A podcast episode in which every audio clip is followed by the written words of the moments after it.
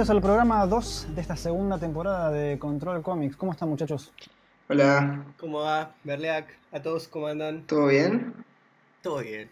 Bien, bien, todo, todo, todo tuto a posto, como dicen en Italia. Eh, este, ¿En qué andan? ¿Qué, qué, cuéntense en qué anduvieron. Bueno, Atos estuvo terminando un fanzine, ¿o no? eh, ¿sí? No, no, ¿Lo terminaste? no, no, no lo terminé todavía. Eh, o sea, ya terminé de hacer todo la... Todos los- o sea, tengo todo dibujado, pero me falta escanear un par de... te de falta dibujarlo bien. Sí, sí, sí, sí, sí. Lo tiene que pasar el. No, tengo que escanear uno- unas cosas que, que rehice, pero, pero sí, ya está casi todo terminado. Eh, así que, bueno, por suerte ¿Qué- eso. ¿tiene, ¿Tiene título? Sí, se llama Las islas tienen más de cuatro partes. Eh, va, se llama Todas las islas tienen más de cuatro partes. Eh, y nada. Todavía no sé. Todavía no, no puedo decir mucho porque todavía no sé bien qué. Si va, cuándo va a salir o si va a salir o, o qué. Eh, ¿Qué así que, bueno. Y lo estabas trabajando en un formato. No nos dejes así. Claro, tirá algo, boludo. Eh, no, bueno, es que todavía no sé, eh, viste, o sea, todavía está ahí el trabajo, todavía no, no es que lo, no lo empecé a mover ni nada, entonces, no sé, supongo que saldrá por deriva o no sé si por ahí alguna otra editorial le interesa, eh, pero todavía no tengo, en cuanto a eso, ninguna data. Eh, sí seguro que va a salir más para la segunda mitad del año, eh, porque yo ahora, bueno, estoy, también estoy dibujando la tercera parte de Faraday, que es esta historieta más de superhéroes que empezamos a hacer con Cristian Blasco, eh, que empezamos ya hace dos años, un año y pico. eh, así que, nada, estoy, estoy dibujando la tercera parte porque en teoría sale en junio eh, la primera semana, o el, primer, el segundo fin de semana de junio, o el... o- o- Ah, le tenés que meter pata. ¿Y, y cuántas Sí. páginas son y por cuál vas? son 30 más o menos, Che, eh, y ya estoy por la número 12, así que bueno, eh, estoy metiendo pata full. Eh, estoy haciendo, no todos los días, pero, no sé, estoy metiendo una página por día más o menos.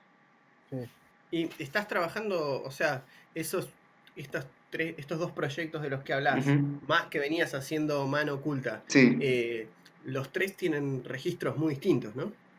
Eh, sí, o sea, Faraday y Mano Oculta son re diferentes, pero de todas maneras ponerle ahí ciertas similitudes.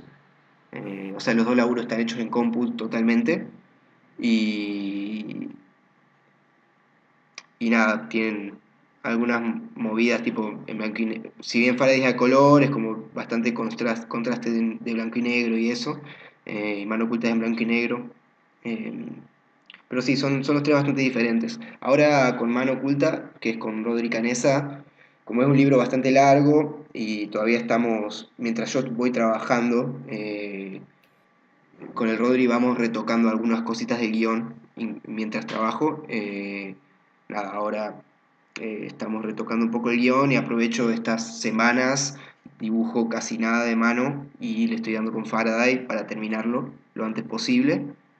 Eh, ¿De qué se trata esto que estás haciendo con Canesa? con lo de Canesa es, eh, no sé si le había contado, es una historia posnuclear. Es, en- es la historia de un personaje que trabaja yendo a una zona de, donde hubo un problema de desechos nucleares eh, a, re- a recuperar objetos de la gente que se tuvo que escapar, digamos. Eh, ya sean cosas valiosas o simplemente eh, recuerdos, por así decirlo, objetos que, que por ahí quedaron de, no sé, no sé, una muñeca de tal persona o un collar premisa. Es una premisa que Sí. da para hacer episodios para siempre. de una, Claro. sí, totalmente. Eh, Sí, sí. Me recuerda mucho a Stoker también en la película de Tarkovsky, ¿no? de Sí, una. Pero, pero digo, hace poco empecé a leer un manga que no me gustó, pero es súper famoso y el anime dicen que está muy bueno también, pero empecé a leer el manga y no, no, no me terminó de convencer. Se llama Mushishi, Mushishi puede ser. Sí. Este, no sé si lo conocen. Y es de un tipo que viaja pueblo por pueblo en, en las montañas en, Japón. Sí. Y, y, en cada pueblo que va encuentra un mushi, que es como un, es una especie de, digamos, una mezcla de espíritu de la naturaleza con, ¿no? con, con, goblin, una cosa medio así medio extraña. Este, y en cada, en cada lugar que va, sigo que conoce un nuevo tipo de mushi y como que lo agrega a su colección y yo qué sé. Claro. Este, pero digo, esas premisas de que, que son conceptos tan fuertes que podés hacer episodios. Sí, infinitos. Infinitamente, o sea, infinitamente. Sí, sí. Bueno, de hecho. Es lo que yo quería hacer con, es lo que yo quería hacer con Asian Store Junkies. De hecho, lo hice porque también podría haber seguido para siempre. Claro, claro. Son dos tipos, dos tipos que van al supermercado. Eso no se agota. claro, sí, sí, sí, sí.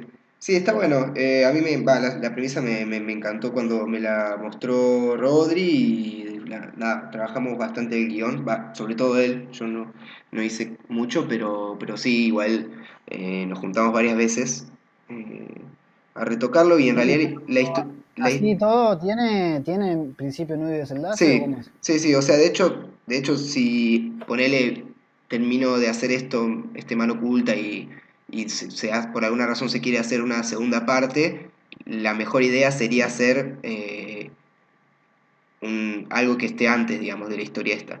Em, claro. Como que, una precuela. sí, como una precuela. Como que esta es, por así decirlo, eh, si bien no es... Sí, sí, o sea, queda bastante cerrado. Eh, no, quiero, no quiero hacer ningún spoiler de la historia, pero básicamente la historia empieza cuando le piden un, un laburo, o sea, le dan un laburo que es eh, de buscar un objeto en particular a la zona central del, este, del, problema nuclear, donde a él nunca fue, digamos. Eh, y hay como muchos rumores de todas las cosas que puede o no puede haber en esa zona. Entonces es como esa aventura, por así decirlo, de él yendo a este lugar. Eh, Tiene toda la pinta. De una. Sí, está, está quedando bueno, va, yo estoy re contento. Vamos a ver los dibujos. Sí, sí, sí, pero, Después... pero el laburo de Rodri Canesa suena re piola. Sí, sí, sí. sí. Bueno, Rodrigo, Gracias. Rodrigo, si estás escuchando, si estás escuchando y querés empezarla toda de vuelta, acá tenés el dibujo. eh, así que bueno. Probándole el trabajo. Che, les hago una pregunta. Sí. Eh, les hago ahora en rol entrevistador a, a ustedes dos.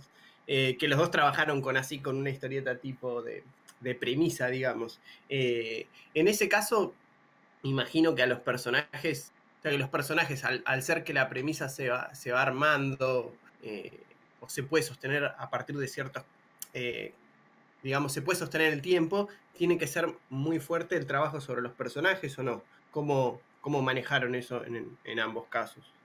En el caso de él no sé porque como él cuenta ya hay un principio y un desenlace, pero yo con claro. Store Junkies eh, los personajes se van haciendo sobre la marcha. Es decir, claro eh, eh, tenés una mínima, un mínimo tono y una, mínima personalidad de cada personaje y después con los episodios cada uno se va armando, ¿no? De, acuerdo a las situaciones que se, de acuerdo a las situaciones que se le van planteando, cómo va reaccionando, es como que ahí va formando una idea, uno mismo como autor se va formando una idea del personaje y por supuesto el mm. también. Pero yo la, mínima, las mínimas indicativos que tenía para mis personajes de Nation Store Yankees hablo de los protagonistas. Claro. Era que uno, que uno era más seriote, digamos, el rubio, es como más cool, más así, más, es menos payaso, digamos. Y el otro todo lo contrario, ¿viste? El otro sale vestido con, se pone vestidos o sale con, calzas, este, que le pinta, digamos, y también es más de hacer gesticulaciones con la cara. Eh, si había algún problema era porque él se metía en problemas, ¿no? Por ejemplo, cuando, cuando come esos fideos vencidos y tiene un viaje, ¿no? Este, es, obvio que iba a ser él y el rubio lo iba a rescatar. Y, es como que el rubio es el que, el que intenta rescatarse un toque más. Salvo en el episodio en que, en que tiene la cara de Trump. Sí. Que, que, de hecho ahí el, el, episodio arranca que él tiene la cara de Trump y no se sabe por qué. Este, Pero bueno, e, eso en particular, ese gag en particular, es precisamente porque él es el rubio. Claro, entonces, eh, entonces era, obvio que, iba a ser él el que iba a tener la cara de Trump. Este, pero al margen de eso, después, no sé. Después, eh, bueno, por ejemplo, el personaje de, Kim Jong-un, el dueño, del dueño del supermercado, es básicamente Kim Jong-un, ¿no? Un tipo que de repente es irascible, de repente es súper tierno.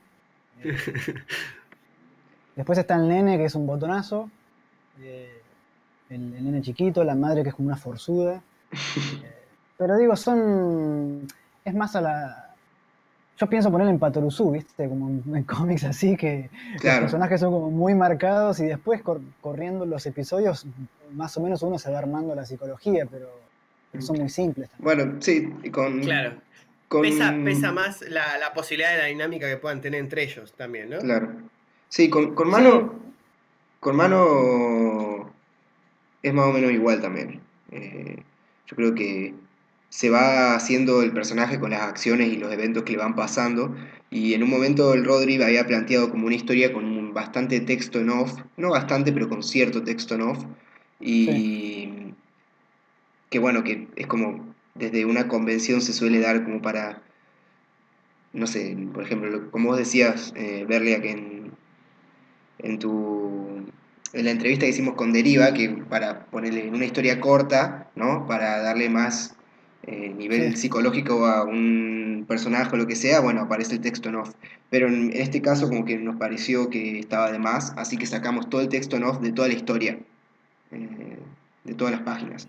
Entonces queda... las novelas gráficas, cuando hago novela gráfica, el texto en off eh, lo uso para exponer cosas.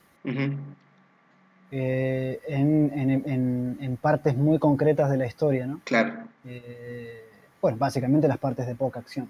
Sí, sí. Que, tienen que, tienen que estar, ¿no? Puedes tener acción todo el tiempo. Exacto. Eh, entonces aprovechar eso y, por supuesto aprovecho eh, cuando tengo texto para exponer, aprovecho que las imágenes no se correspondan en absoluto con el texto y aprovecho para mostrar el entorno o detalles. ¿no? Eso saben dónde se ve mejor por ahí en, en Devil Got My Woman, por ahí, ¿no? Cuando el tipo está, que en realidad no es en off, sino que el tipo se está hablando a sí mismo, ¿no? Claro. Eh, que está grabando. Se, está grabando. Claro. Eso, si se fijan, van a ver que es toda información que el lector necesita, pero aprovecho para con las imágenes mostrar el entorno y cosas para dar textura al lugar, eh, para que no sea repetitivo también. Porque mostrar solamente al personaje hablando, por supuesto que es aburrido y no vas a mostrar eh, detalles del lugar en, el medio de una conversación tensa o, incluso una escena de acción. ¿no? Mm. no es tan complicado, pero sí que hay que tenerlo en claro, digamos, cuándo vas a cuándo le vas a meter esos, esos trozos y cuándo no. pero una vez que lo tenés claro, eh, es, una dinámica, es un método simple, ¿no? No hay que. Sí, con nuestro personaje que se llama Etiel, eso sí lo puedo revelar, en Mano Oculta, eh, como es un personaje solo que va viajando eh, por esta zona, se va encontrando como con diferentes eh, personajes y ambientes y climas y zonas y lugares, entonces como que creo que lo que va, como vos dijiste antes, lo que forma el personaje es como cómo se relaciona con su entorno, que en esta historia es como bastante cambiante, en ese sentido es como una especie de de road movie, ¿no? Siempre está en movimiento el personaje. Hay, una cosa que, hay dos cosas que, nombraron ustedes que justo me trae algo que en, las clases últimamente con varios grupos estuvimos viendo, también para que puedan cerrar cosas cortas, estuvimos machacando mucho con, el guion del formato corto. Y hay unas cosas que, que, es una de las cosas que nombraste vos, Berleak, que es en, en Asia Storm Yankees, que hay uno de los capítulos que empieza con que, con que, ¿cómo se llama?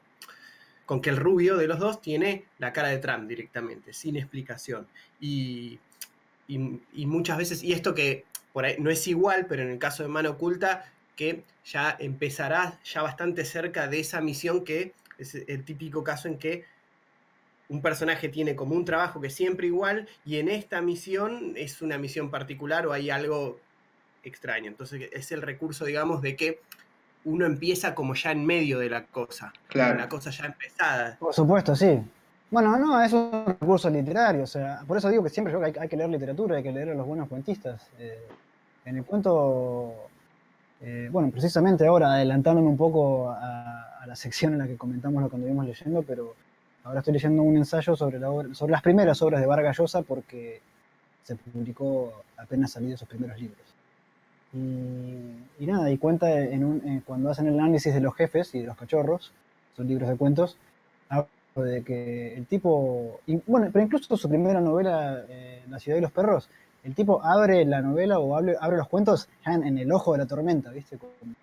a partir de que lees la primera palabra ya no lo puedes largar, porque metió de, de en, la acción. Este, porque no tenés tiempo para ir hace una vez y a no, no, no hay tiempo para eso, no tenés espacio. Eh, claro. Tenés que, ir, tenés que ir a los sopapos directamente, con elegancia, pero... pero y, es que además los cuentos también funcionan por elipsis, ¿no? Como al, ser tan cortos, funcionan también gracias a lo que dejan afuera, que tanto como lo que muestran. ¿no? La novela es más para construir un mundo, ¿no? Claro. Y, en el cuento, en el cuento no, en el cuento tenés que ir, andar adivinando en qué consiste ese mundo. Totalmente. Bueno. Sí, sí, también en el relato corto, eh, lo otro que es interesante es, un tema a mí me interesa mucho, el tema es cómo, cómo enseguida generar, eh, involucrar al lector con ciertos personajes. Eh, si ese, que, lo que hablábamos justamente los otros días en las clases, que hay como dos maneras como muy, como que se ven dos maneras muy distintas, que es una es que lo conozcas enseguida porque o tiene rasgos muy definidos o alguna actitud te lo define, que por ahí podría ser en esas acciones, en el caso, ahora tomando como comparación el estilo de historia de Asian Store Yankees y el de Mano Oculta. Eh, es esa presentación, esos rasgos bien definidos en los personajes, actitudes eh, en, en Asian Store Yankees, y que es que vos los conocés de alguna manera, aunque sea mínima, por esos rasgos, o cuando tenés personajes que... Ok, pasó algo por ahí. Sí, perdón. un camión. No, vos sabés que, una moto ruidosa. Sí, puede ser que mi perro se ponga a ladrar también, así que tranquilo. Sí, sí, sí. ok, mi gato se cuelgue la puerta. Eh, alguien, cuando el, personaje es misterioso de alguna manera y queremos saber más de él. Claro. ustedes agarran y a la hora de empezar a definir una historia, eh, o más bien el enfoque, se plantea este tipo de cosas, le sale naturalmente. Yo a veces revuelvo los pasos para cuando tengo que recortar por ahí y, me fijo de ajustar esas cosas? ¿Cómo, cómo les pasa eso? No, sé cómo lo plantearon con Rodrigo. Nosotros con Rodri, o sea, Rodri había hecho un guion zarpado, o sea, ya estaba listo, así, como para que un dibujante normal lo dibuje. Ah, pero después vine, vine yo. El tema es que cayó en vos. Claro, vino el boludo. Un dibujante con manos. Sí, sí, exacto. Así no, no sé si saben, los, los, que oyen, no sé si oyen, que, no sé si saben que, que Atos es un dibujante y no tiene manos. Eh, con la mente. sí. No, así que, nada, o sea, cuando me trajo el guion estaba buenísimo, pero. Pero me parece. Yo solo hago guiones malos. Claro, sí, sí, yo solo hago guiones malos, le dije, digo, no puedo aceptar esto, así que mira, hay que hacer estos cambios. No, le dije que, no le dije nada en realidad, porque me encantó, pero cuando empecé a dibujar como este mundo post-apocalíptico y todo eso, y como yo siempre, por ahora, como en cada proyecto, busco una especie de, estilo, no sé si estilo nuevo, pero, pero sí como algunos recursos gráficos que antes no uso o no usaba. Eh, y entonces, nada, surgió como esta cosa bastante climática y atmosférica en el dibujo, eh, media errática también. Entonces, eh, de repente tomó como mucha impronta y, a, Rodri también le gustaba eso, eh, lo que es el ambiente, el paisaje, ¿no? en el que Tiel se ve inmerso. Entonces lo que hicimos fue, entre los dos, como bajar un poco la impronta esa tan basada en la psicología del personaje y por ahí lo todo eso que por ahí se transmitía en texto en off, eh, lo movimos más hacia el lado de lo que se transmite, con la atmósfera. Eh, y bueno, quedó ahí como un híbrido por ahí entre las historias que estoy yo más acostumbrado a escribir y las historias que, que por ahí el Rodri que bueno, la historia que el Rodri tenía en mente o que había escrito y bueno, quedó ahí como, como eso. Pero pero nada, después de eso el Rodri, escribió, siguió escribiendo y todo, y, quedó, quedó como eso, o sea, quedó una historia en donde está basado en un personaje y lo más importante es ese personaje, eh, pero por ahí, como vos decís, tiene como menos, tiene más pistas y menos obviedad por ahí eh, ese personaje. Sí, la mirada también es como más, tiene que ver por lo que contás como una cuestión de punto de vista, la mirada también más de afuera y recala mucho más por ahí lo que le pasa al personaje, pero de manera indirecta a través de lo que le rodea. Exacto. además también no conviene, no conviene tener un personaje con una, con una densidad y una profundidad eh, alta en un mundo que también tenés que ir descubriendo claro. que también exige, no, no, no, no podés, eh, como decía mi viejo, no podés este, comer, chiflar y, comer gofio al mismo tiempo. Claro, claro. Sí, sí, sí, tal cual. Digo, no, y, y, si se ponen a pensar, no, no hay novelas que tengan las dos cosas, novelas gráficas o de, las otras, películas que tengan personajes súper profundos que se mueven en un, en un mundo súper complejo. Es, es, incluso hasta contraproducente. Exacto.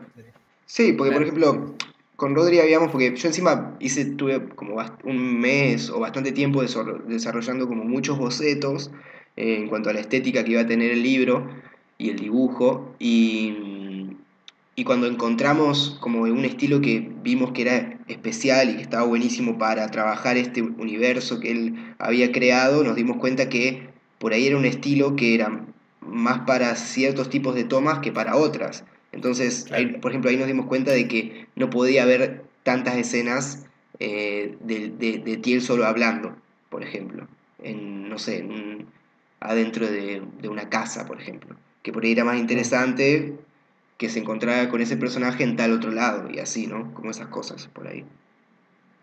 Eh, y hablando de, de, todo esto, Pablo, vos, ¿cómo va lo que estabas haciendo, Pablo? Eso. Bueno, yo estoy. Decí la verdad, Pablo, no mientas. Sí, sí, sí, voy a decir la verdad. le, agregué, le, agregué, le agregué cinco páginas más al capítulo. De Claro. Porque eh, quería mostrar las zapatillas del personaje. Entonces... Claro. No, no, y bueno, un poco también es la, la, maldita o bendita influencia del manga. Es inevitable luchar contra eh, lo que uno siempre mamo, digamos. Hay páginas que las redibujé dos veces y no me cerraban y resulta que estaba queriendo meter eh, eh, más en redibujar, ¿a qué, te, referís con redibujar? No, no el dibujo terminado, terminado, pero sí el ah. plantado. Sí, sí, ah. sí. Por ahí hice el boceto inicial, como muy sencillo. Empecé a hacer el, el plantado más de la perspectiva de los personajes y había un cuadro me faltaban como más reacciones de los personajes o había cuadros que no, no, se lucía, por ejemplo, eh, hay como un enfrentamiento y, un personaje se, pone de pie y, eso pasaba en un momento en un cuadro muy chiquito y, tenía justo la presentación del otro personaje en una media página, en un plano vertical y es como que me quedaba hasta bueno que quedase como el, opuesto al final de... O un personaje se presenta con otro, tienen como un duelo verbal y el otro después se pone de pie como para concluir ese duelo y, me quedaba bien incluso como espejo. Entonces eh, empezó a pasar como, como eso, que había o planos con, con multitudes y un movimiento que me quedaba como en una página de cuatro cuadros, muy apretado y, nada. En realidad es probable que me lleve lo mismo, espero, mm. porque no voy a estar tan apretado, pero son cuadros que funcionan más, más grandes. Entonces, terminé como extendiendo. Si me estás escuchando, Lucas, eh, disculpame. Bueno, pero no, pero mientras la plataforma, mientras la plataforma donde la vas a publicar te lo permita, bueno. Sí, sí, sí, sí. El tiempo, ¿no? Y las deadlines. Sí. Sí, yo, yo comparé. A, mí me está pasando algo bastante parecido. Sí, a mí también. Eh, pero no, habla, habla, datos. No, no, que yo igual que con, con Faraday también, que a veces eh, hay mucho diálogo, ¿no? Eh, o sea, Faraday, si bien una historia de superhéroes, en realidad yo creo que hay tanto diálogo de personajes hablando y charlando como acción. Eh, y nada, es muy común que, casi por una cuestión visual, ¿viste? O sea, tenga que correr, una página se convierta en dos para que en una sola página, que encima es editado en A5, no haya más de, yo qué sé, 5 o 6 globos, ¿viste? Sí, bueno, bueno, por eso digo, mientras te lo permita, los diferentes. Este, yo ahora me encargaron un cómic para una revista francesa este, y, y, pagan por página, entonces yo dije, claro, hago un montón. entonces, el tipo me dijo, no, primero me dijo 12, después me dijo 10 y la última vez que, lo, que hablé con él me dijo 8, pero no, no, por la plata, sino por la que no tiene páginas directamente para. Claro, claro. Me dijo 8, le dije, no, dame 10 porque si no, no puedo darte algo interesante eh, con cómo dibujo yo, ¿no? Con, eso, con la narrativa. Entonces voy a hacerla en 10 y me está costando igual y no me está gustando un carajo, pero bueno, para mí esto es algo que no sé si alguna, esto es algo, no sé si es algo que alguna vez lo conté, pero yo pongo los diálogos al final y es medio como que rescatan las partes más flojas, el texto termina de, ¿cómo decirlo? De, donde hay partes flojas con el texto lo, lo, remedio. Claro. Pero mientras estoy, sobre todo haciendo los lápices o eligiendo las fotos para los fondos, todo eso, sufro mucho porque digo, esto va a quedar como el culo. Y después, como digo, lo, remonto, pero estoy precisamente ahora en, esos, en esas primeras instancias de elegir las fotos para los fondos, preparar todos esos los fondos para después trabajarlos en la mesa de calcar. y, pero bueno, además, por supuesto, ya haciendo el layout de las páginas y y sí que es cierto que hay, que hay, hay partes de las que tengo que apurar o que ciertas acciones quedan medio raras. Claro. Pero bueno, es, parte del desafío. Es una historia. La historia es. Eh, me pusieron un tema para la historieta que es sobre, sobre viajes.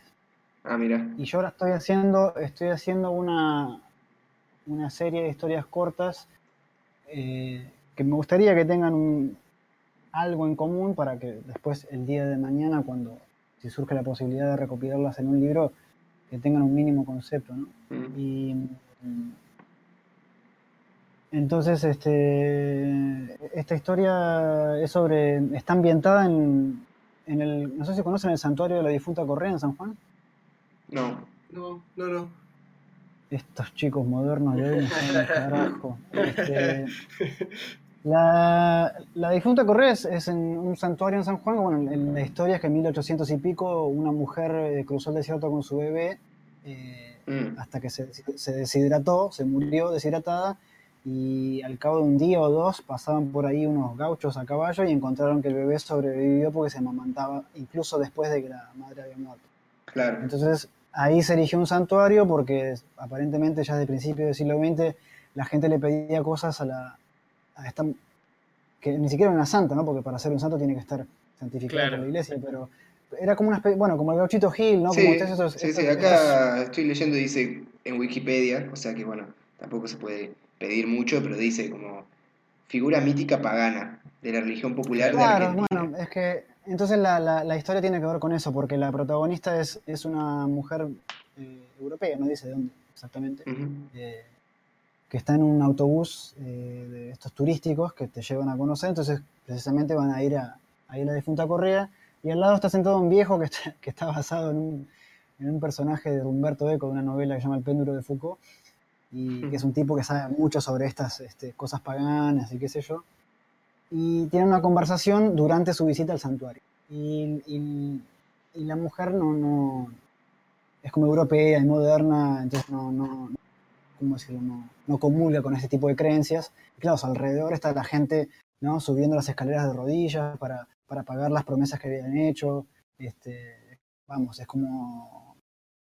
Este, es una cosa bien así, bien de. ¿Cómo se llama esto? De, de adorar, ¿no? Como de, adorar a, a estos cultos, ¿no? Y bueno, y tienen una discusión sobre esa cuestión, sobre en qué consiste la superstición, los cultos, las religiones, es como que comparan los diferentes elementos de las creencias. Eh, ambos desde un punto de vista muy intelectual, hasta que al final pasa algo, que no voy a hacer el spoiler, pero hasta que al final pasa algo que como que muestra el otro costado de, esa intelectualidad. Claro.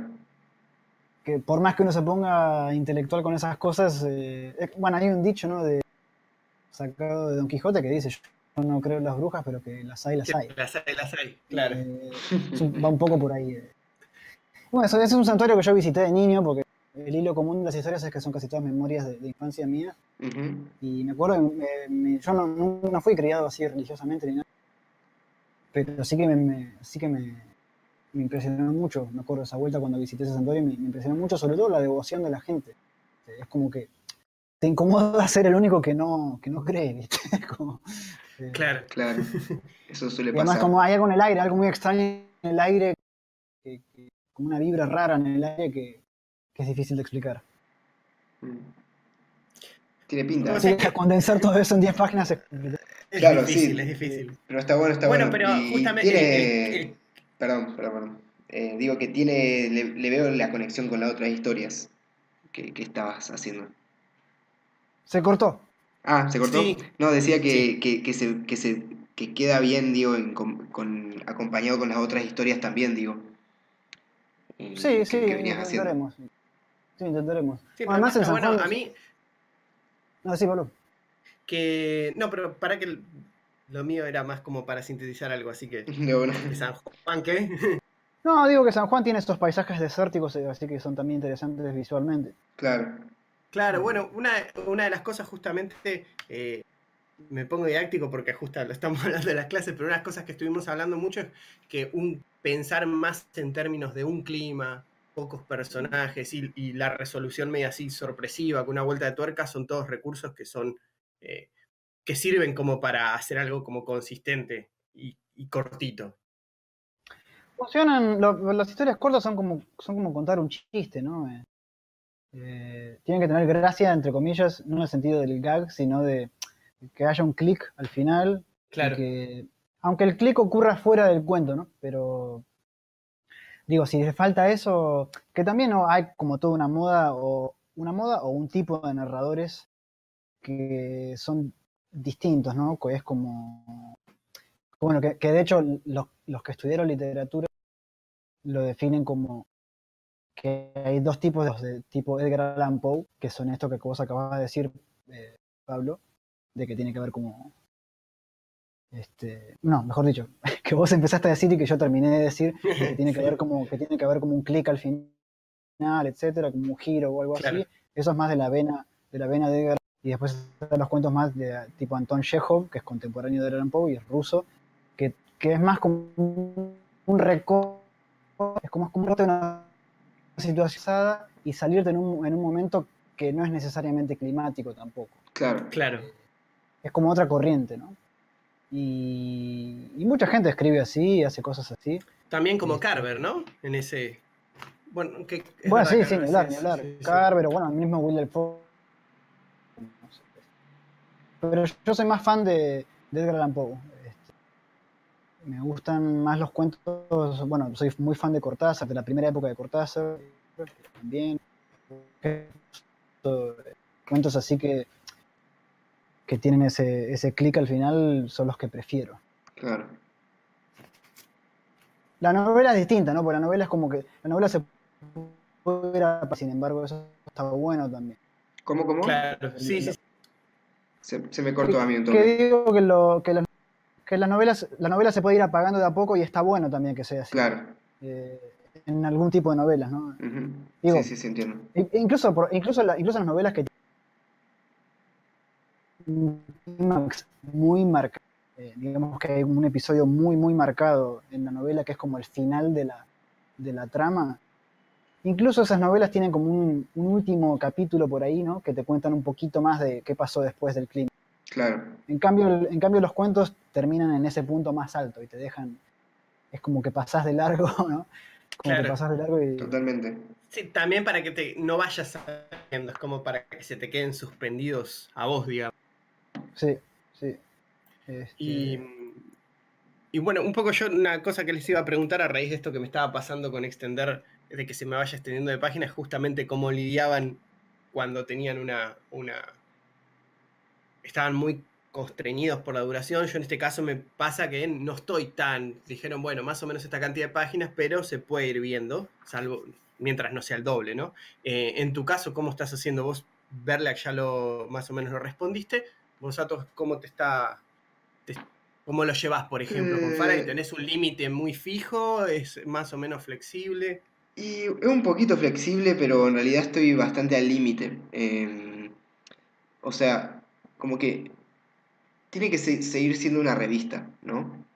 o sea, lo que está pautado con buen gusto, que es la editorial que edita Faraday, y, bueno, y, el guion del Christian y todo, y Faraday sale en, números que son de, en grapa, ¿no? entonces, yo qué sé, hay un límite de, entre 24, 32, 30 y pico más, eh, pero tampoco es que puedo, tipo, no sé, ponerle seis páginas más, siete páginas más, ocho páginas más. Claro. o, o diez, porque ya si le sumo diez ya se van a los cuarenta y pico, cuarenta y ocho, y entonces ya ahí empieza como sí, ya se va a molestar. Sí, entonces, entonces no, la idea es que, es que sean, sean la, o sea, que, que, no, que no, no me estire mucho. Eh, pero bueno, después siempre, como que siempre pasan esas cosas, ¿no? De que por ahí me estiro en tal página, pero después me doy cuenta, o nos damos cuenta con Cristian, que tal otra página de, de, no sé, la número 24, ponele, eh, y la número 25 en realidad pueden ser lo mismo, o sea, se pueden unir. Eh, claro. Entonces, nada, por, lo general, yo siempre fui en Faraday, sobre todo, eh, siempre agregué algunas páginas, con el Cristian agregamos algunas páginas, pero pero al final siempre más o menos terminamos siempre en el mismo margen de páginas, ¿viste? No es que, terminamos con muchas más, así que nada. Eh, obviamente cuidando, pero, pero, pero tampoco tampoco es que se va a ir mucho, así que nada, tranquilo. Tengo un amigo, tengo un amigo Vincenzo Filoso, un italiano, que él hace sus novelas gráficas que tienen más de 200 páginas. Las hace página a página. Mm, no había contado. Eh, es, una cosa de locos, pero trabaja así. Hace el lápiz de la primera página, en tinta la primera página, y después pasa a la segunda. No tiene guion, no tiene un carajo de nada. así que no. Eh, y bueno, me dice que deja afuera cosas terminadas y todo, ¿no? Este, claro. Deja afuera, después hace más. bueno, se acostumbra a trabajar así. Está bien, sí, cada uno. Eh, lo que le sea. sí, yo, yo de hecho, eh, con. Dejamos pasar la moto perdón, que, perdón que en este capítulo haya tanto ruido, vos sabés que hoy me tuve que poner en el living de mi casa y nada, hay, un ventanal más grande y, nada. No te preocupes, yo acá en paralelo estoy hablando con Rodri Canesa a partir de, bien, bien, bien, la semana que viene, está, él, Sí, sí, sí. eh... Che, tenemos algunas preguntas, ¿no? Sí, sí, tenemos algunas preguntas. Eh, bueno, creo que no terminé de, decir lo que estaba por decir, pero... ah, claro, te interrumpiste por la moto. Sí, sí, pero no, no importa, no importa. Lo que quería terminar de decir es que, que eso, que, mm, que en el trabajo que estoy haciendo en el, en el fanzine de la isla, eh, un poco me pasó eso, que vos decís de que tiré, tiré, muchas páginas, por así decirlo, es que me quedó bastante trabajo que no, no terminó estando, digamos, en, en el fanzine, pero que bueno, que, están ahí los dibujos, así que por ahí eso se puede reciclar para algo también. Ese porque lo fuiste más eh, como improvisando ya claro, sí, sí. a página directa. Claro, porque eran, eran como varias historias muy muy cortas que en realidad hacían un todo eh, y después me di cuenta que tipo, no sé, la número 6 era horrenda, entonces la descarté o descarté el texto y después no, no me, quedé, me quedé solo con las imágenes y eso, ¿viste? Claro. Eh, así. Sí, tenemos un par de preguntas, de algunas de ahí de, va, todas del Instagram, ¿no? ¿Querés que empecemos por las más livianas y ya que estás hablando vos, empezamos con las que refieren más a, lo editorial? Dale. Eh, sí. Acá, Deto Art pregunta, ¿cómo fue el recorrido que tuvo que tomar de principio a fin? Tuvimos que tomar de principio a fin para que la editorial es lo que es ahora. Bien. Y, y qué, dice, ¿qué les gustaría conseguir o qué quieren que se convierta esta editorial? Bueno, postdata, muy lindo trabajo, gracias. Y, y, qué piensan? Son como tres en una. ¿Qué piensan del cómic en Argentina y cómo les gustaría que evolucionara? Okay. arrancar con la primera. Sí, sí, respondo, respondo la primera que...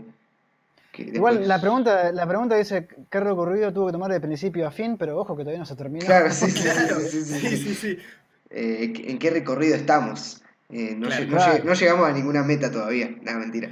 Eh, ¿Y qué recorrido? Eh, ¿Tuvieron que ir a la FIP? Sí, sí. Eh, no, básicamente. No, fuimos. Todavía sí, no. Eh, básicamente el recorrido me parece que. que fue básicamente yo empezando acá en mi casa sin saber medio nada, o sea, literalmente sin saber usar Photoshop, eh, ni Illustrator, ni InDesign, ni nunca había, nunca, y sin nunca haber hablado con ninguna imprenta y empezar a trabajar, a hacer eso, digamos, me parece. Em, ¿Y tuviste gente que te asesoró al principio? O sea, el, el, primer trabajo que hicimos con la editorial fue Beresit, que fue mi primera historieta, que de hecho ya está casi agotada.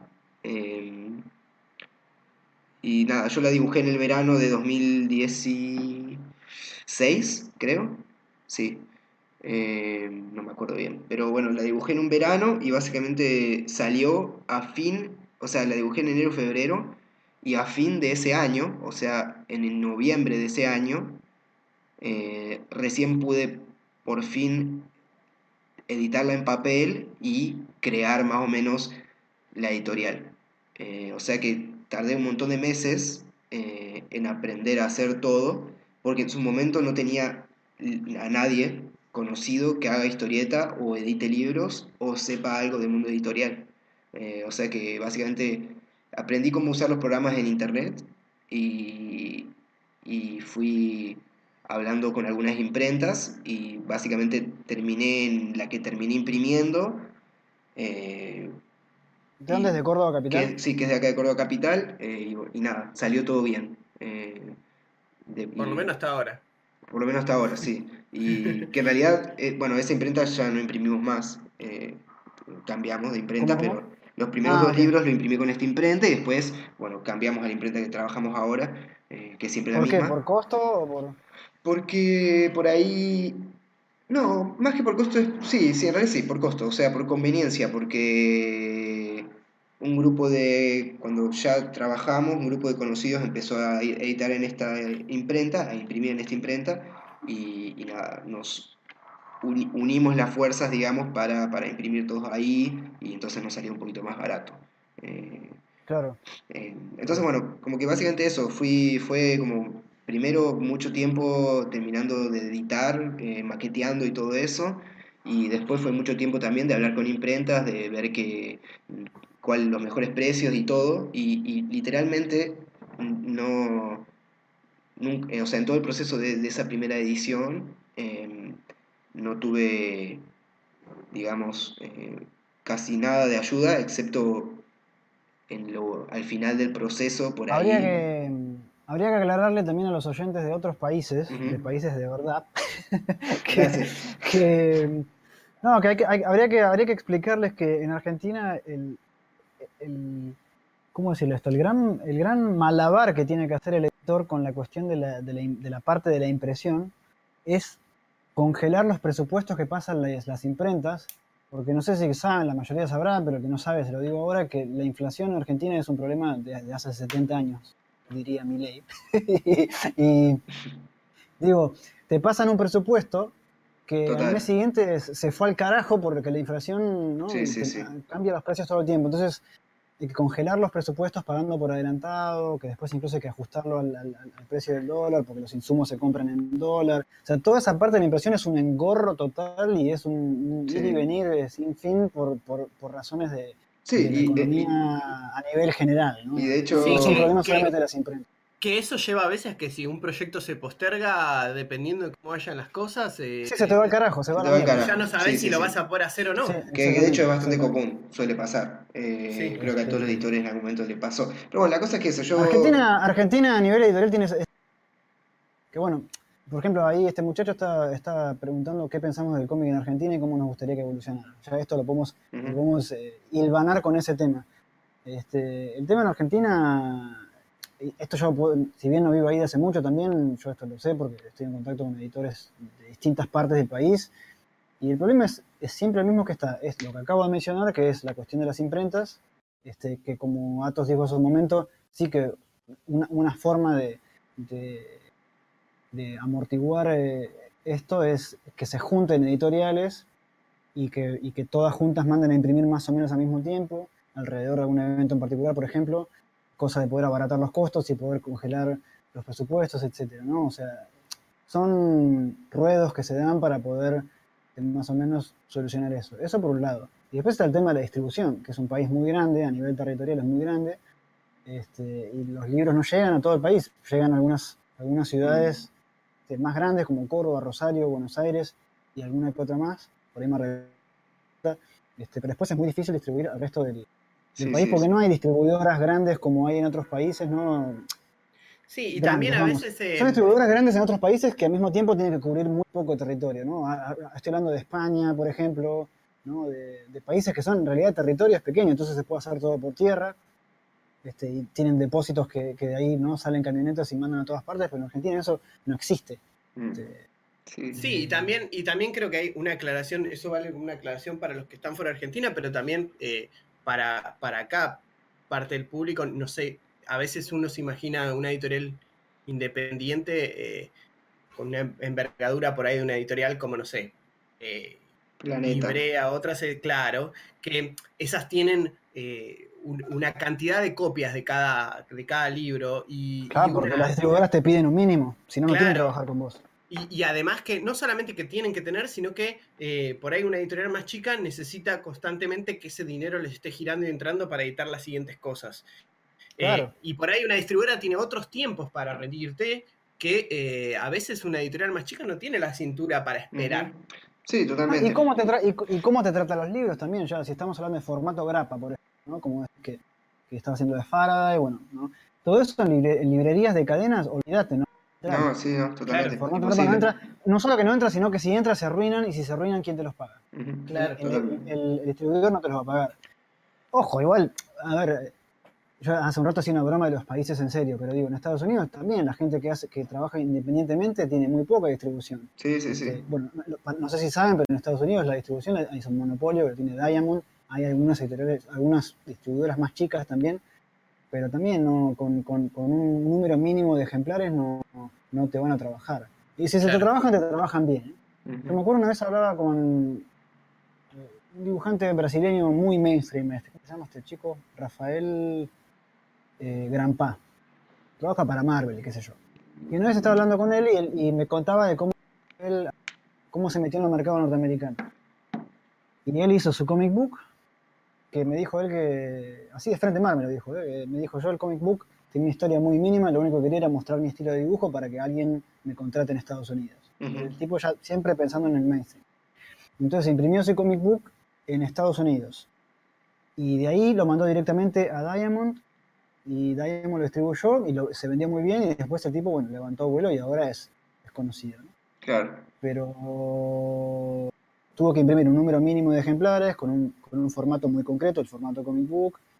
Y él en lugar de editorial atrás puso distribuido por Diamond y listo, con eso ya lo alcanzó. Mm. Bueno, así que... No, hay un equivalente en Argentina como para poder distribuir de esa manera. Claro. Así que bueno, yo, yo imprimí el libro, eh, en su momento es un, cine, ¿no? Eh, que yo era el autor y yo creé la editorial, hice las redes, publiqué que habíamos editado ese librito pero claro, yo de repente, esto es, si no me equivoco, en noviembre de 2016. Eh, yo en ese momento, eh, bueno, nada, eh, hace poco que vivía acá en Córdoba y obviamente como justamente no, sabía nada del mundo editorial, tampoco sabía la, la movida de las ferias y tampoco sabía cómo, cómo, cómo ir ahí. O sea, las pocas que me enteraba que había, no tenía idea, digamos, de, convocatorias, de, nada, digamos. O sea, que era todo nuevo. Así que yo edité en noviembre de 2016 eh, el, cine, em, pero recién lo empecé a mover en junio más o menos de 2017. O sea, la, editorial empezó a feriar en, mediados a principios de 2017 recién. Ah, que fue más o menos para el Docta, que cuando Exacto, nosotros nos que es cuando nos conocimos. Entonces lo que pasó fue que, eh, yo qué sé, en abril o en marzo más o menos, eh, yo digo, bueno, voy a empezar a mover la editorial eh, con, este único libro que tenía, este única, esta única publicación, revistita. Y lo primero que hice fue ir a una comiquería de acá de Córdoba, que es la única comiquería que hay, por lo cual tiene bastante visibilidad para el mercado de Córdoba. fui, dejé mi revistita de deriva, me hicieron una cuenta para la editorial y listo. Eh, en ese momento creo que la editorial todavía ni tenía Instagram. Eh, me había hecho el Facebook. Me había hecho yo el Facebook personal mío porque tenía que hacer el Facebook de, la editorial. Claro, acá debemos aclarar que eh, Atos ni siquiera es millennial, Atos es centennial. Entonces Facebook ya Facebook para viejos, para él. Claro. No, en realidad, no. Es generación, es generación Z, vendría a llamar. Claro. Eh, así que bueno, no importa. La cosa es que em, cuando voy a Crossover, que es la comiquería, que la puedo nombrar. Sí, un saludo grande, los, conocí cuando estuve. Bueno, cuando, cuando estuve ahí, el, que, el chico que me atendió eh, era el Cristian Cristian Blasco, que ah. me dijo, che, está re bueno el laburo que haces, él también estaba recién empezando, tampoco conocía mucha movida, pero conocía más que yo. Eh, me dijo, che, me gusta lo que haces. Entonces, nada, como que de repente nos empezamos a hablar, él me pasó el guion de Faraday 1 eh, en su momento para, y lo empezamos a hacer, a Faraday. Em, y nada, y con él, eh, en conjunto, me dio que porque él tenía cierta data y yo fui viendo, yo qué sé, bla, bla. Empecé a ir a algunas charlas que, por ejemplo, daba el Damian Connelly y algunas movidas así. Eh, creo que, que fuimos, si no me equivoco, a una charla que dio Damián, eh, que era sobre autoeditarse, y básicamente de ahí salió toda la información más eh, extra, digamos, de, esos meses y, nada, de ahí eh, empezamos a feriar en algunas ferias muy de a poco y ese año, 2017, eh, sale en junio, que es para la primera vez que hago una feria yo, en el Docta, sale Faraday 1, editado por Buen Gusto. Entonces yo... Sí, igual cuando yo estuve en el 2017, cuando estuve en Crack Bamboo... Sí. Sí, exacto. Claro, porque... Estabas con Alud también. Claro, exacto. Cristian Blasco. Porque en junio entonces yo edito Faraday con el Cristian, eh, edito, bueno, yo ya tenía Beresit, eh, entonces ya más o menos con, dos fanzines muy repetidos en la mesa podría, podía tener aunque sea medio metro de stand en, cualquier feria, digamos. Y te hago una pregunta, ¿vos siempre eh, tenías en mente publicar a otra gente o eso fue surgiendo con el tiempo? O sea, creo que sí tenía en mente editar a otra gente, pero también fue surgiendo mucho con, el tiempo. O sea, resultó que cuando edité a otra gente me di cuenta de lo mucho que me gusta editar. Entonces, entonces ahí fue cuando dije, bueno, quiero seguir esto, porque Deriva tranquilamente podría haber sido simplemente un proyecto de mis proyectos, digamos. Claro, eh, claro. Pero sí, cuando Cristian me dijo, che, tengo algo para editar con este artista, Pablo, que habían ganado un premio en 2015 o 2016 en Uruguay, eh, me dijeron tengo a Lud y yo le dije de una y editamos y bueno, ese fue el primer libro con Lomo y ICBN y toda la movida que edité. Eh, y de ahí, y de ahí nada, de ahí eh, surgió todo, porque yo ya con tres publicaciones, por más que una sea de buen gusto, yo la feriaba porque era, bueno, tenía mis ejemplares. Entonces yo con, con esos tres numeritos podía ir a cualquier lado y, bueno, resulta que, fui a muchas ferias en 2017 y crecí una banda la editorial en esa época y me hice amigos de todos los pibes de editoriales de acá de Córdoba y de Buenos Aires y, pibes y pibas y gente en general y, nada, terminé yendo a la crack, a dibujados, a, varios lugares. Hablando de amigos y todo esto, acá hay otra pregunta de Víctor Puchalski. Eh, nos pregunta cómo manejamos el tema de, de las relaciones humanas, digamos, este, fuera del cómic. Eh, él dice que él, por, su, por ejemplo, en su caso, que él vio que dejaba atrás amistades, este, que incluso tuvo problemas de pareja. Entonces quiere saber, quiere, nos pregunta cómo llevamos ese tema nosotros. Eh, ¿tiene, algo para, ¿Tiene algo para decir? Eh, Yo tengo muy claro lo que voy a decir. Ok, ¿querés empezar vos?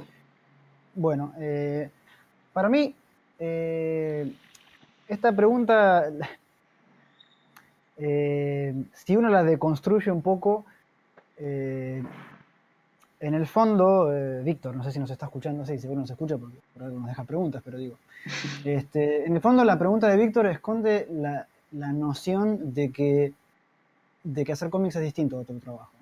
Es decir, de que, de, que, de que hacer cómics, eh, hay, hay, una correlación entre, entre hacer cómics y todo aquello con, con las relaciones.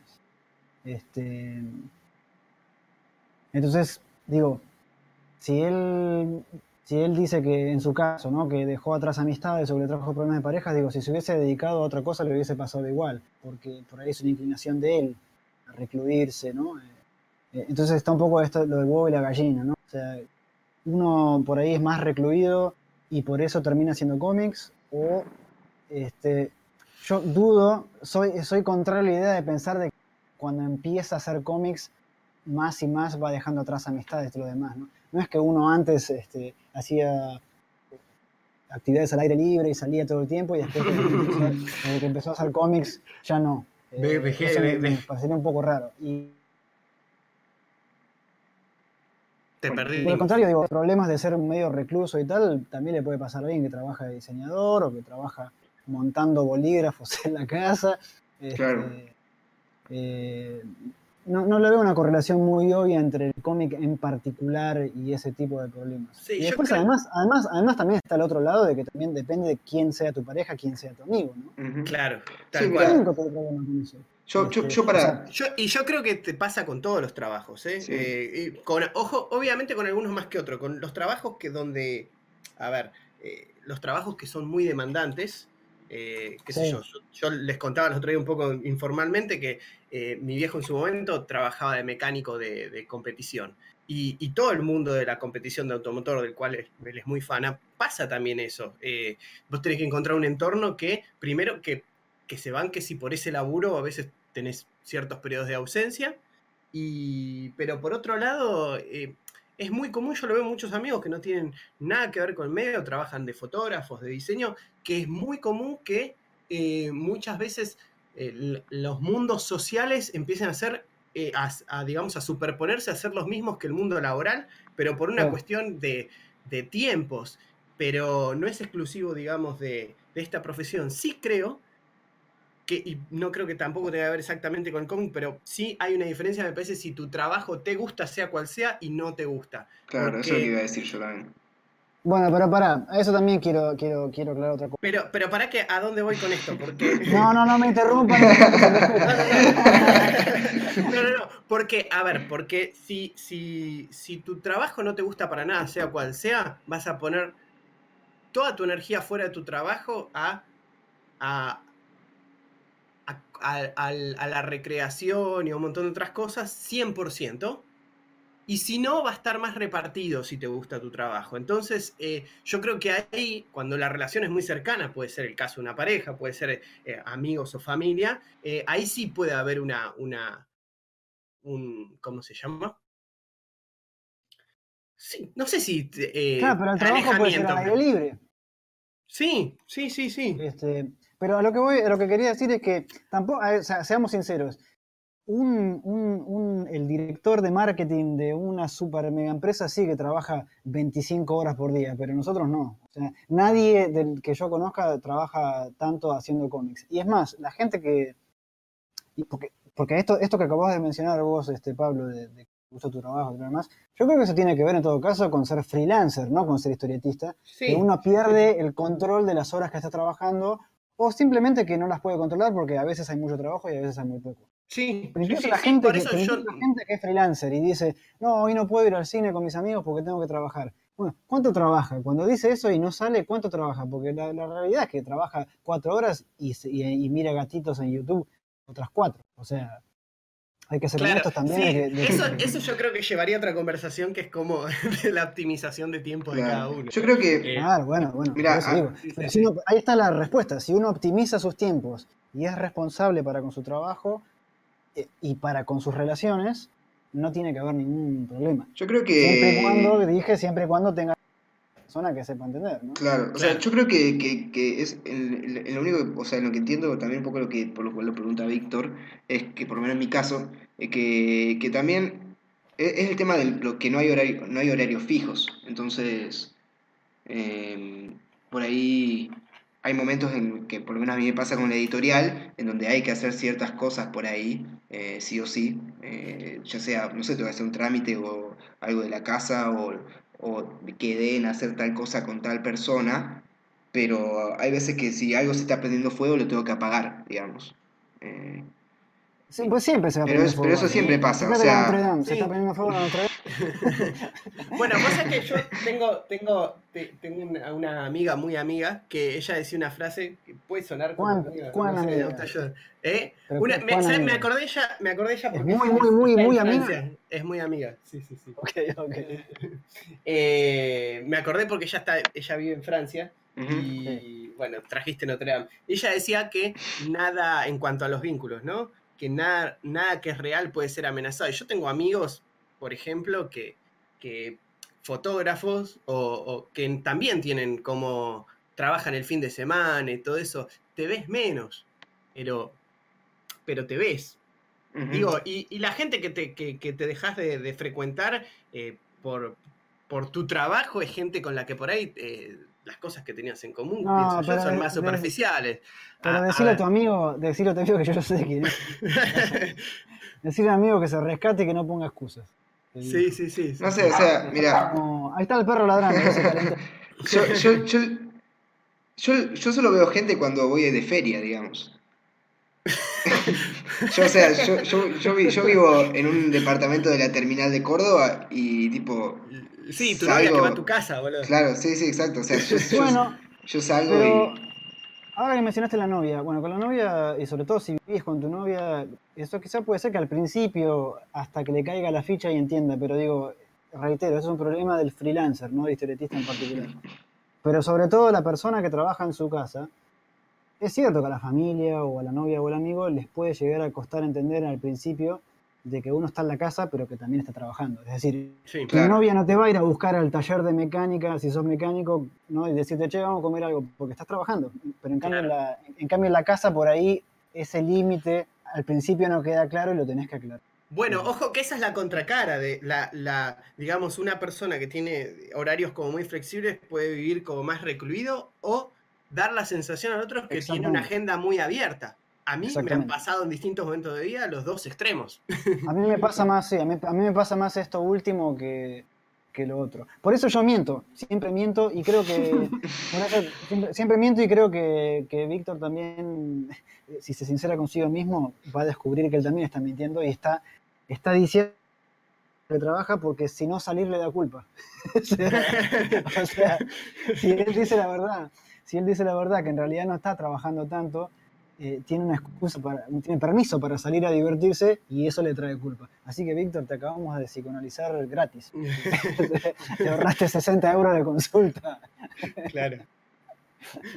Esto. Tenemos, a ver.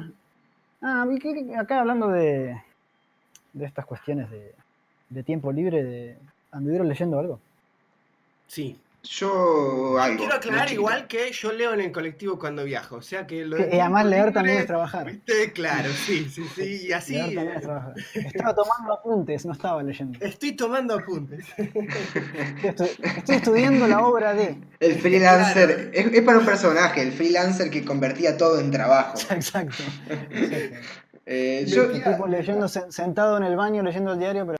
Sí, sí, sí. De la situación actual para un proyecto que algún día va a salir. Estoy haciendo research. Research, sí, sí, sí. Brainstorming, brainstorming. Eh, yo, yo, leí una historieta que le traje de España a Pablo. ¿Qué hijo de ¿Otra vez? El, el, programa pasado dijiste lo mismo. Boludo, no me la manda nunca más. No, el año pasado me, leí lo de Oliver Schrauen. Sí. Que, que, es lo que me traje de España, pero, pero este este, empecé a leer eh, Zenith de María Medem. Ah, sí. O sea, igual hace poco porque estuve, empecé la facultad, así que tuve bastante... O sea, Pablo, para cuando te lleguen a vos si quieres hablar del asunto... Claro, sí. Sí, está, ya lo leyó media Córdoba, boludo. Sí, sí, sí.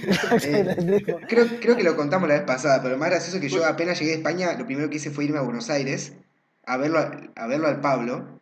Estuve en Escobar comiendo en su casa Sí, una semana después de volver. Una semana después de volver de España y me olvidé el libro en Córdoba. O sea que soy el peor amigo. del mundo. eso también responde un poco a la pregunta de Víctor. Sí, sí, sí. ¿Para qué tener amigos, no? Claro. No, así que sí, yo, yo leí, leí, estuve leyendo Zenith de María Medem, me pareció muy interesante. Yo había leído dos historias cortas de ella, eh, y me parece que con, con, Zenith le dio como, no sé, esto es lo que me pareció a mí, ¿no? Le, brindó toda una parte de relato y de personajes eh, súper interesante. Eh, así que nada. Eh, muy recomendado. Que de hecho creo que ganó, no sé si mejor autora nueva o mejor cómic nuevo eh, en el Festival de Barcelona. No me sale ahora el nombre. ¿Qué edad tendrá esta chica? No tengo idea. Eh, veintipico, ¿no? No ser... Pero es joven. Es, joven, debe ser joven por lo menos, va, no sé si es joven, pero sé que el el premio que ganó, este es como para hacia un artista como emergente, por así decirlo, ¿no? Claro. Sí. Mm, pero bueno, sí, está muy bueno el laburo que, que, hace. Así que nada, no quiero decir mucho porque seguramente después Pablo también Sí, porque lo único falta que ahora me lo spoilea, ¿viste? Exacto, exacto. Claro. Eh, eh, pero bueno, sí, muy interesante. ¿Ustedes qué? ¿Vos, vos eh, Ciro? Eh, perdón, Berlek? ¿Que, estuve leyendo? Sí, bueno, antes ya dije un poco, les comenté esto que eh, las cosas estas de Mario Vargallosa, este ensayo que es, muy, muy, muy. Bueno, además de que es interesante si te gusta la obra de Vargallosa, además, eh, digamos, analiza a fondo la estructura de las novelas de él, de los cuentos, así que se aprende mucho también este, sobre, sobre, narrativa. Este, sobre todo, bueno, Vargallosa es que va mezclando diferentes tiempos dentro de la novela va cambiando de punto de vista de personaje, todo lo que a mí me interesa este, lo va a hacer y por eso me gusta leerlo. No, me interesa tanto el mundo de Vargas en sí, pero, pero sí cómo escribe, cómo estructura las novelas.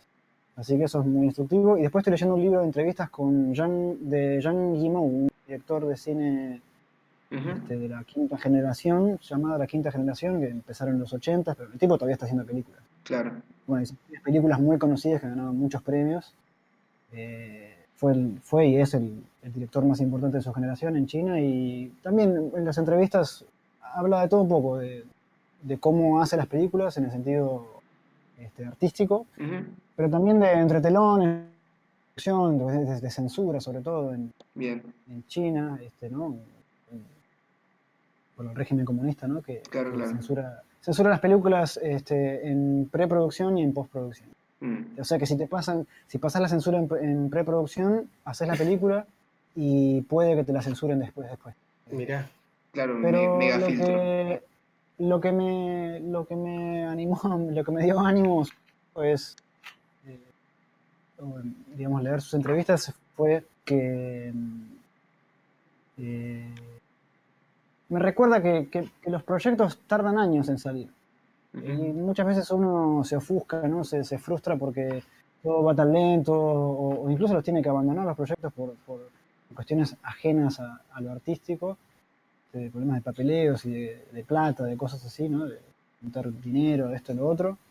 Y, nada, leerlo a él hablando de o le censuraba las películas o estuvo, no sé, una película salió, salió y estuvo cinco años mostrándose solo fuera del país, pero en China no, después al final en China sí. Cuenta esos vericuestos que tiene y digo, me, dio un poco de ánimo y me recordó que no todo es tan simple. Sí, y más y a veces, eh, bueno, mismo a veces incluso las primeras obras largas, como, como se llama, esto me lo estoy diciendo a mí, pero si ves, pero si ves, eh, qué sé yo, David Lynch, ¿cuántos años tuvo para hacer la, la primera película? Cinco. ¿Cinco? ¿En serio? Cinco años. Se desalentaba de nuevo, ¿viste? Cinco años porque. Cinco años porque él la empezó a hacer en la cine en una residencia que le dieron un par de meses y se terminó quedando cinco años. Claro, eh, sí, pero bueno, pasa que él también tuvo un hijo en el. En, estaba haciendo y qué sé yo. Pero no, pero sin irnos al cine tampoco. Atos nos contó hace un momento de que él este, terminó el cómic y estuvo, ¿cuánto era, Gato? Seis meses hasta que lo empezó a distribuir. Sí, sí, sí. Así que, digo, sí, y eso está bueno tenerlo en cuenta porque muchas veces eh, muchos se, decepcionan en el camino con esto y esto es más la regla que la excepción, que haya, pasen este tipo de cosas. igual está bueno ese filtro, ¿eh? Está bueno que, que sobreviva más fuerte. Sí, sí, sí, sí. Si no, está lo que Matías Chenson en su momento nos contó en su entrevista del artista Cerilla, ¿no? De que es el artista Cerilla en el sentido de que saca una obra que por ahí salió relativamente fácil, salió fácil en, todos los aspectos, ¿no? O sea, le, resultó fácil hacerla, le resultó fácil imprimirla, le resultó fácil venderla. Y por ahí la segunda no es tan fácil y eh, desaparecen, ¿no? Claro. Entonces por eso digo que está bueno ese filtro y que sobrevive porque falta poner. Sí, sí, sí, sí. Bueno. Yo creo que todas las artes son, son una labor maratónica. Sí, totalmente. Sí, sí. Sí, es que también me parece que la gracia también es, eh, digamos, la gracia a veces de hacerlo por momentos, por otro a veces puede ofuscar, pero es también que uno arranca y, no sabes exactamente a dónde va. Eh, es parte, digamos, de que. sí, dónde va a terminar. Sí, sí, sí. Chicos, si uno es, si uno es, si uno es historietista no profesional en el sentido de que no se dedica a eso solamente, claro. por ejemplo, porque es un ilustrador o tiene otro trabajo ¿no? docente, como vos, etc., eh, no, no, no debería haber tanta presión porque, porque total, digamos, la, la, seguridad económica viene por otro lado. si vos solamente te dedicas a hacer cómic, como en mi caso, este, si no produzco, cagué. Entonces, claro. la, Presión, la presión para mí viene por ese lado. Claro. Pero incluso yo también me acostumbré a que es por ahí mucho trabajo al principio y puede haber algunos meses que, realmente vas muy ajustado de guita, pero después cuando sale finalmente el trabajo a la calle es lo contrario. Claro.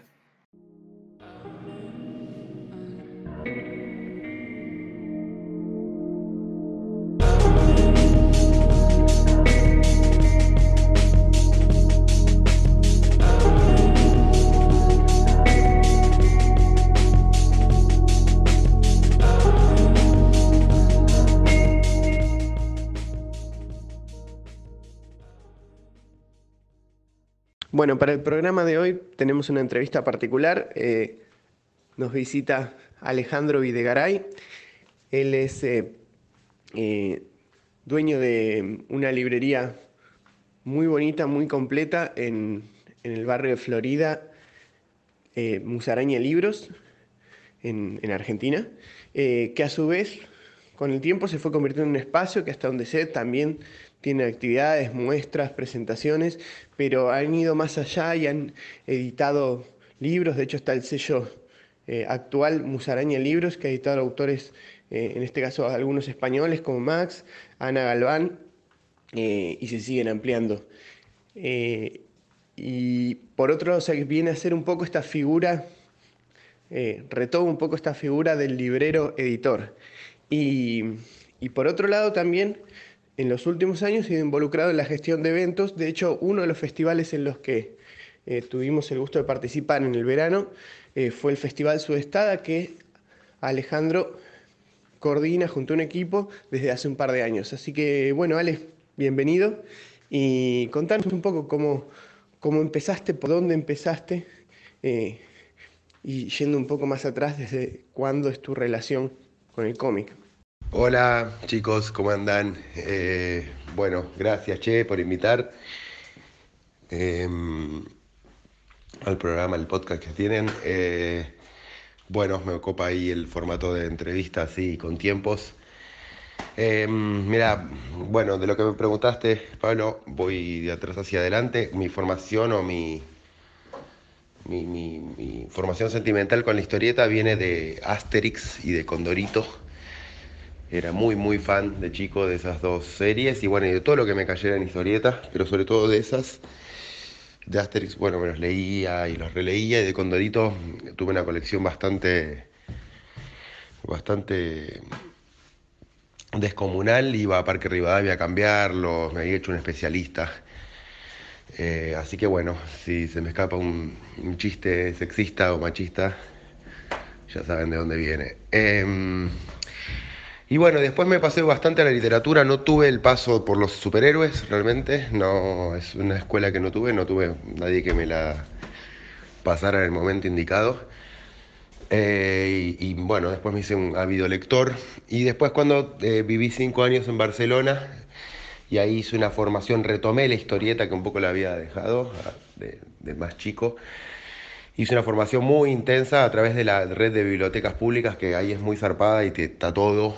Eh, y me pareció increíble que esté todo lo de, de historieta y a través de un amigo portugués eh, que me guió en una formación intensa en cómic europeo eh, y de ahí abrí caminos a, todo el underground yankee o, o, el, manga o bueno, otros cómics del, resto del mundo, pero bueno, todo a través del europeo, de Denki Bilal, de Moebius, de, de, de toda esa gente. Eh, ahí hice como una universidad, me parece, del cómic y luego cuando volví a Buenos Aires eh, surgió la, posibilidad de hacer en la antigua casa de los abuelos eh, un emprendimiento y bueno, me, estaba un poco